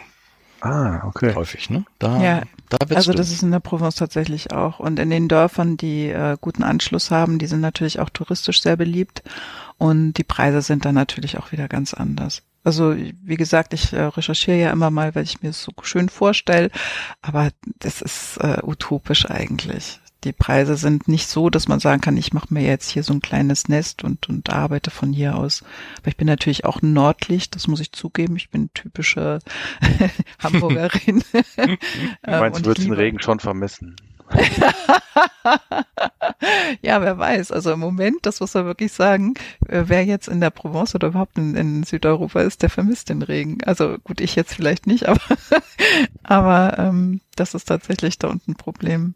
Ach genau, das ist natürlich auch eine ganz interessante Sache in meinem jetzigen Buch hier, in der promosaltischen Täuschung. Das habe ich ja schon geplant, als ich noch, äh, also vor zwei Jahren sozusagen, habe ich angefangen mit der Planung, als ich äh, diese Pause hatte. Und da war das Problem noch, ähm, dass es äh, Fluten gab, also Regen ohne Ende und dass da Häuser und, und äh, Landmassen mitgerissen wurden. Und das habe ich jetzt aufgenommen, ausgerechnet jetzt, wo das Buch rauskommt, ist erst die größte Trockenheit, Trockenheit ever. Ja. gut, es ist jetzt nur eine Woche des Regens geregnet, aber selbst hier, es war in der Provence, war nicht ein einziger Tropfen im März. Das ist schon krass. Also, ja, das. Ähm, ja, also aber die Klimalande, man kann, man kann es nicht voraussehen, mal ist es so mal so. Und es war sogar so trocken, als ich das letzte Mal in der Provence war, da bin ich sogar an einer, ähm, einer Autobahn an einem so, ein, so ein Feuer entlang gefahren. Das war auch ein bisschen spooky. Da fuhr man da so immer näher und da brannte das, war irgendwo auch bei äh, zwischen Nizza und, und Cannes und äh, ja, plötzlich eine riesen Stichflamme hoch und, und man ist dann halt so langsam lang und da war nachher auch die Autobahn gesperrt, bin da gerade noch durch. Das ist schon verrückt, wenn man das sieht, wie schnell das da geht. Also was da teilweise abgekohlt wird. Oder wenn man bei Baumle Mimosa durchfährt, da war ja auch vor ein paar Jahren ein Riesenbrand. Da sind immer noch die verkohlten und langsam ergrünenden Bäume auf dem Weg zum Dorf. Schon verrückt. Ja. Da hat Kreta tatsächlich recht gute Voraussetzungen. Kreta ist tatsächlich als auch riesige Mittelmeerinsel sehr wasserreich. Mhm. Die wissen, sie könnten auch ein Problem bekommen, aber Kreta hat ja auch mehrere, also zwei, zweieinhalbtausender, mhm. richtig hohe Berge auf Kreta. Und die haben im Winter relativ viel Niederschläge immer. Ähm, also da sind die zum Glück, was Wasser angeht, bisher noch verschont. Was ein Freund von mir lebt auf Sardinien, ja. Sardinien hat da ganz andere Probleme. Die hatten irgendwann mal bei zwei Jahre lang, bisschen her, wo die zwei Jahre lang fast keinen Regentropfen hatten. Mhm. Da wird's auch Und Moment, Italien ist genauso schlimm mit der Trockenheit. Ja, ja, ja, das. Äh, mhm. Ja, das ja. ist schon, das ist schon nicht ohne. Also in der Provence macht das schon große Probleme. gerade. Also ich hatte auch mal in einem kleinen, äh, also bei einer Recherchereise in einem kleinen äh, Gasthof oder so eine, so eine Pension übernachtet, die aus dem Brunnen noch das Wasser bekommen haben. Und die hatten dann so ein Jacuzzi. Und er hatte dann gefragt, ob ich nicht lieber auch, ob ich ein Bad im Jacuzzi nehmen möchte. Der war, ich weiß nicht, seit Tagen wo gefüllt und jeder Gast sprang da wo rein. habe ich dankend abgelehnt. Mhm. Das geht ja auch anders. Aber mhm. es ist schon ein großes Problem. Der wusste nicht mehr, wo er sein Wasser für die, für die Dusche, für die Bewirtschaftung haben, herholen sollte. Das war, ja, das war der erste Kontakt damit, so mit dieser, mit der großen Dürre. Ich kenne das vom Segeln her. Auf vielen Inseln in Kroatien gibt's ja gar kein Wasser, da kommt das Wasser per Tankschiff. Ja, also genau. Tage oder so. Mhm. Ja. Und ähm, da gibt's dann halt wirklich also wenn man dann als Segler da irgendwie, manche machen das dann so Gedanken verloren und benutzen das Wasser vom Schlauch dann, um irgendwie das Schiff abzuspülen oder so, da ja. die natürlich durch die Einheimischen, wenn sie das mitkriegen. Ja. Ne? Ja, Zu Recht, weil das ist dann natürlich eigentlich nur zum Trinken gedacht und äh, mhm. nicht dafür. Und da kostet halt Wasser auch mittlerweile mehr Geld. Also wenn man die Tanks füllen will, ist das dann, wird das immer teurer in einigen Ecken. Mhm. Ja, das ist ein großes Thema. Da gibt's auch natürlich wieder viele schöne Krimi-Plots, die man stricken kann. Oh, ein Wassermord. jo, jo, Wassermord, gute Idee. Dauerregen mhm. ist vielleicht in Zukunft ne? eher nicht das ich Thema. Nicht, ich glaube nicht in euren Revieren. ja, wobei doch, also so, so Regensturm, wenn man das mal mitbekommen hat, wenn man dort ist, das ist schon sehr heftig. Nur sind die Böden ja dann so trocken, dass sie das mhm. Wasser nicht mehr aufnehmen können. Das heißt, das Geröll, das war ja auch oberhalb von Nizza, ist ja auch ein Dorf mit weggespült worden. Ja. Ähm, das Geröll geht also quasi direkt mit den Wassermassen durch, weil das nicht vom Boden aufgenommen wird. Und, Lustigerweise gibt es im Mittelmeer seit ein paar Jahren verstärkt, also es gibt es schon seit vielen Jahrhunderten, aber ist mir jetzt ein paar Mal schon begegnet. Die, ähm, die Mittelmeer-Variante eines Hurricane nennt sich mhm. Medicane. Mhm. Mhm. Ähm, also es ist wirklich, wenn ein Tief wirklich ein, ein, Auge bildet und anfängt, um sich zu drehen. Also wirklich wie ein Hurricane. Gibt es jetzt eigentlich, früher gab es das so alle zehn Jahre mal. Ähm, mittlerweile eigentlich so alle zwei Jahre oder alle drei. Und ich bin mal in einen reingeraten der war tatsächlich so schlimm, dass sie alle Inselhäfen der Ägäis zwei Tage gesperrt haben, haben also Auslaufverbot für alle. Mhm. Der, die griechischen Seeleute Aus, Auslaufverbot, also wer die griechischen Fährkapitäne kennt, die fahren eigentlich, bis es gar nicht mehr geht. Und das war wirklich so krass. Und da waren wir in Athen und das, die Wolkenbrüche waren so ungeheuerlich. Die mhm. haben ja eigentlich auch überhaupt keine Kanalisation für diese, für die Dachflächen. Also das mhm. Wasser läuft einfach dann Fallrohre auf die Straße. Da wurdest du teilweise echt von dem Wasser, das da die Straßen runterknallt in Athen, fast von den Füßen gewaschen. Mhm. Die sind also auch, auch gar nicht drauf eingestellt auf solche, mhm. solche Starkregenereignisse. Ja. Da hat mir dann damals ein Yachtleser ein Video geschickt. Der war im Ionischen Meer in einem, in Kefalonia, in einem Ephemia im Hafen. Mhm. Und da wehte dieser Medicane für, ich glaube, zweieinhalb Stunden mit 70 Knoten Wind rein. Das sind so 150 kmh. Und da sind, ich glaube, in der kurzen Zeit neun Schiffe gesunken. Oh. Und dann guckten, als er dann weg war, guckten die ganzen Masten raus. Und die absolute Katastrophe für die Leute vor Ort war, dass die ganzen Dieseltanks von den Schiffen kaputt gegangen sind. Ach, du liebe Güte. Dann gab es da eine gigantische Umweltsauerei natürlich. Mm. Und die Häuser waren äh, halb die Straße runtergeschwemmt und mm. ja, verrückt, verrückt, verrückt. Ja. Ich habe es mal im Süden Kretas erlebt, auch ein unglaublicher Regen. Und ich war in so einer ganz kleinen Bucht, wo es nur im Grunde drei Häuser, kleine Pensionen, Tavernen gibt. Und das schoss teilweise durch die Zimmer durch. Und äh, die Berge da unten im Süden Kretas sind ja sehr kahl und da ist, ich glaube, weil das Aluminium und was im Boden noch ist, rote Erde. Und die Bucht unten, als dann dieser Sturm, das Unwetter vorbei war, die Bucht war total rot. Das Wasser, wo sonst mhm. dieses klare türkisfarbene Wasser ist, eine Woche lang komplett schweres, tiefes Rot im Wasser. Das war, sah ein bisschen apokalyptisch aus. Mhm. Das gibt's in der in Dodekanes im Grenzgebiet zur Türkei auch. Dann sind die immer, immer braun. Das ist so Lehm, lehmartiges mhm. Wasser. Mhm.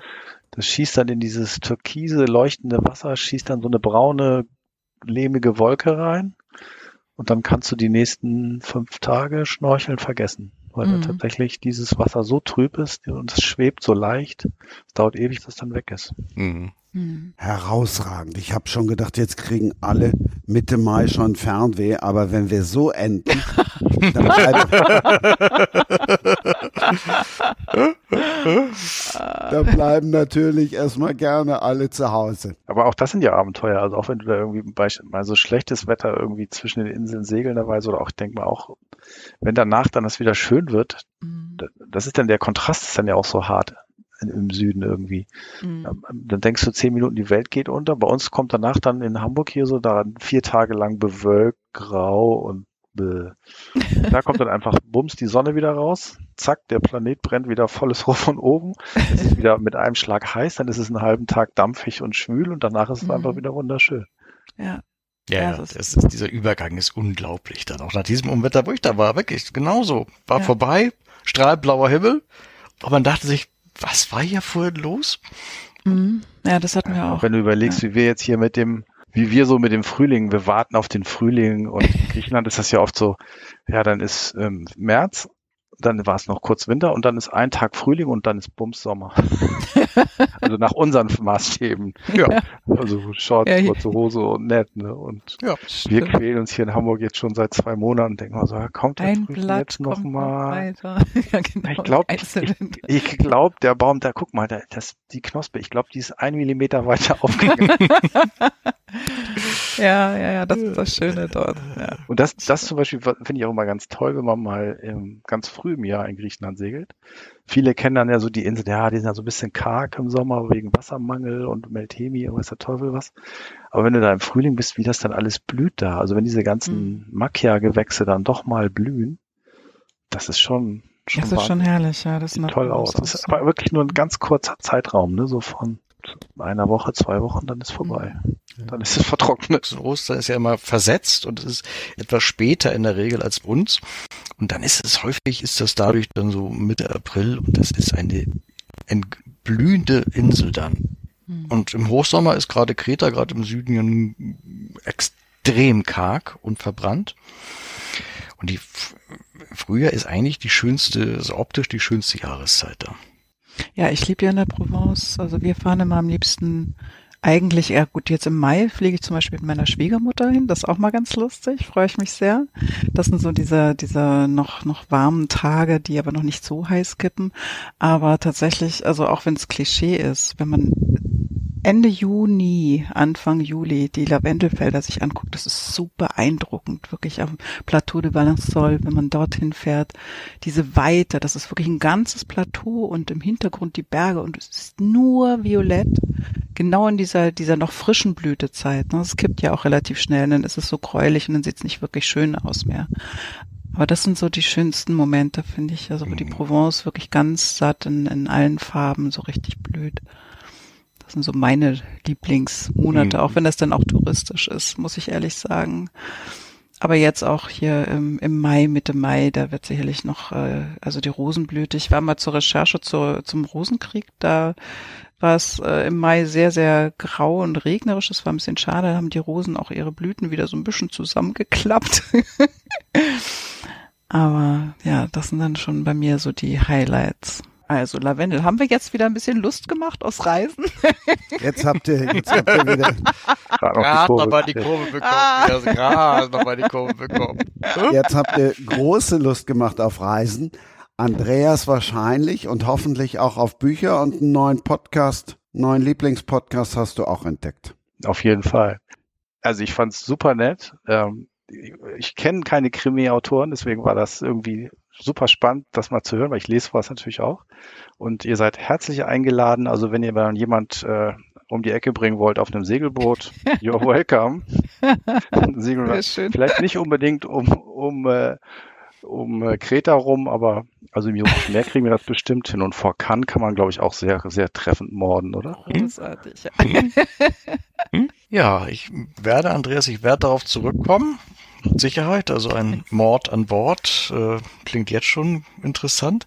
Ich fand diese Runde wirklich wahnsinnig angenehm, fand es sehr spannend mit euch zu reden. Ich fand tatsächlich auch die jemand, der vom Segeln kommt und nicht von Krimis kommt und nicht vom jetzt fiktionalen Schreiben kommt, großartige Bereicherung. Also ich muss sagen, Christian, die hast du, du hast diese Runde toll ausgewählt. Schönen Dank dafür. Es hat mir viel Spaß gemacht. Ja, dem kann ich mich nur anschließen. Es war wirklich sehr, sehr schön, mit euch zu quatschen und auszutauschen. Ich habe viel über Kreta gelernt, über Segeln. Bin sehr neugierig geworden. Mal schauen, ob ich nicht doch mal an Bord komme. mit Hostess. Mit Hostess. und Koch? Nein, dann koche ich doch selber. das wäre es eigentlich noch. Ich meine, wir müssen ja nur uns deine Rezepte mal vor Augen halten. Ich könnte, ich könnte sonst noch anbieten, ich habe mit zwei Freunden zusammen drei Jahre lang ähm, Genießer-Turns gemacht mit einem mhm. Sommelier an Bord und einem Gastro-Programm, wo wir dann Weingüter und Pasta-Manufakturen und weiß der Teufel was, Mozzarella-Farm, mhm. alle möglichen Sachen gemacht haben. Oh, das klingt auch In drei Ländern mittlerweile, war echt super. Und einmal ist ein italienischer, super. ein venezianischer Koch an Bord gekommen, der selber Segler ist und eine Sworn hat und hat auf unserem kleinen dreiflammigen Bordkocher ein Vier-Gänge-Menü für 8, 16, 25 Leute gekocht. Okay, wow. da wäre ich dann lieber gar wow. der, war, der war mega happy und wir sind alle nachher so weinselig durch die Lagune getorkelt. Es war sehr lustig. Herrlich. Hm? Ich sehe ich sehe die Yacht schon lossegeln mit uns. Ich freue mich sehr. Also ich lehne mich dann zurück. Die beiden werden wahrscheinlich schreiben. Wann schreibt, ach so, äh, Andreas, wann, wann, schreib, wann schreibst du eigentlich dann immer? Schreibst du dann auch vom Schiff oder erst immer, wenn du zu Hause bist? Äh, wenn ich zu Hause bin. Also ich mache Notizen unterwegs. Viel mittlerweile auch echt ins, ins Handy sprechen oder Bandgerät halt früher. Jetzt halt, äh, und dann zu Hause eigentlich schreiben.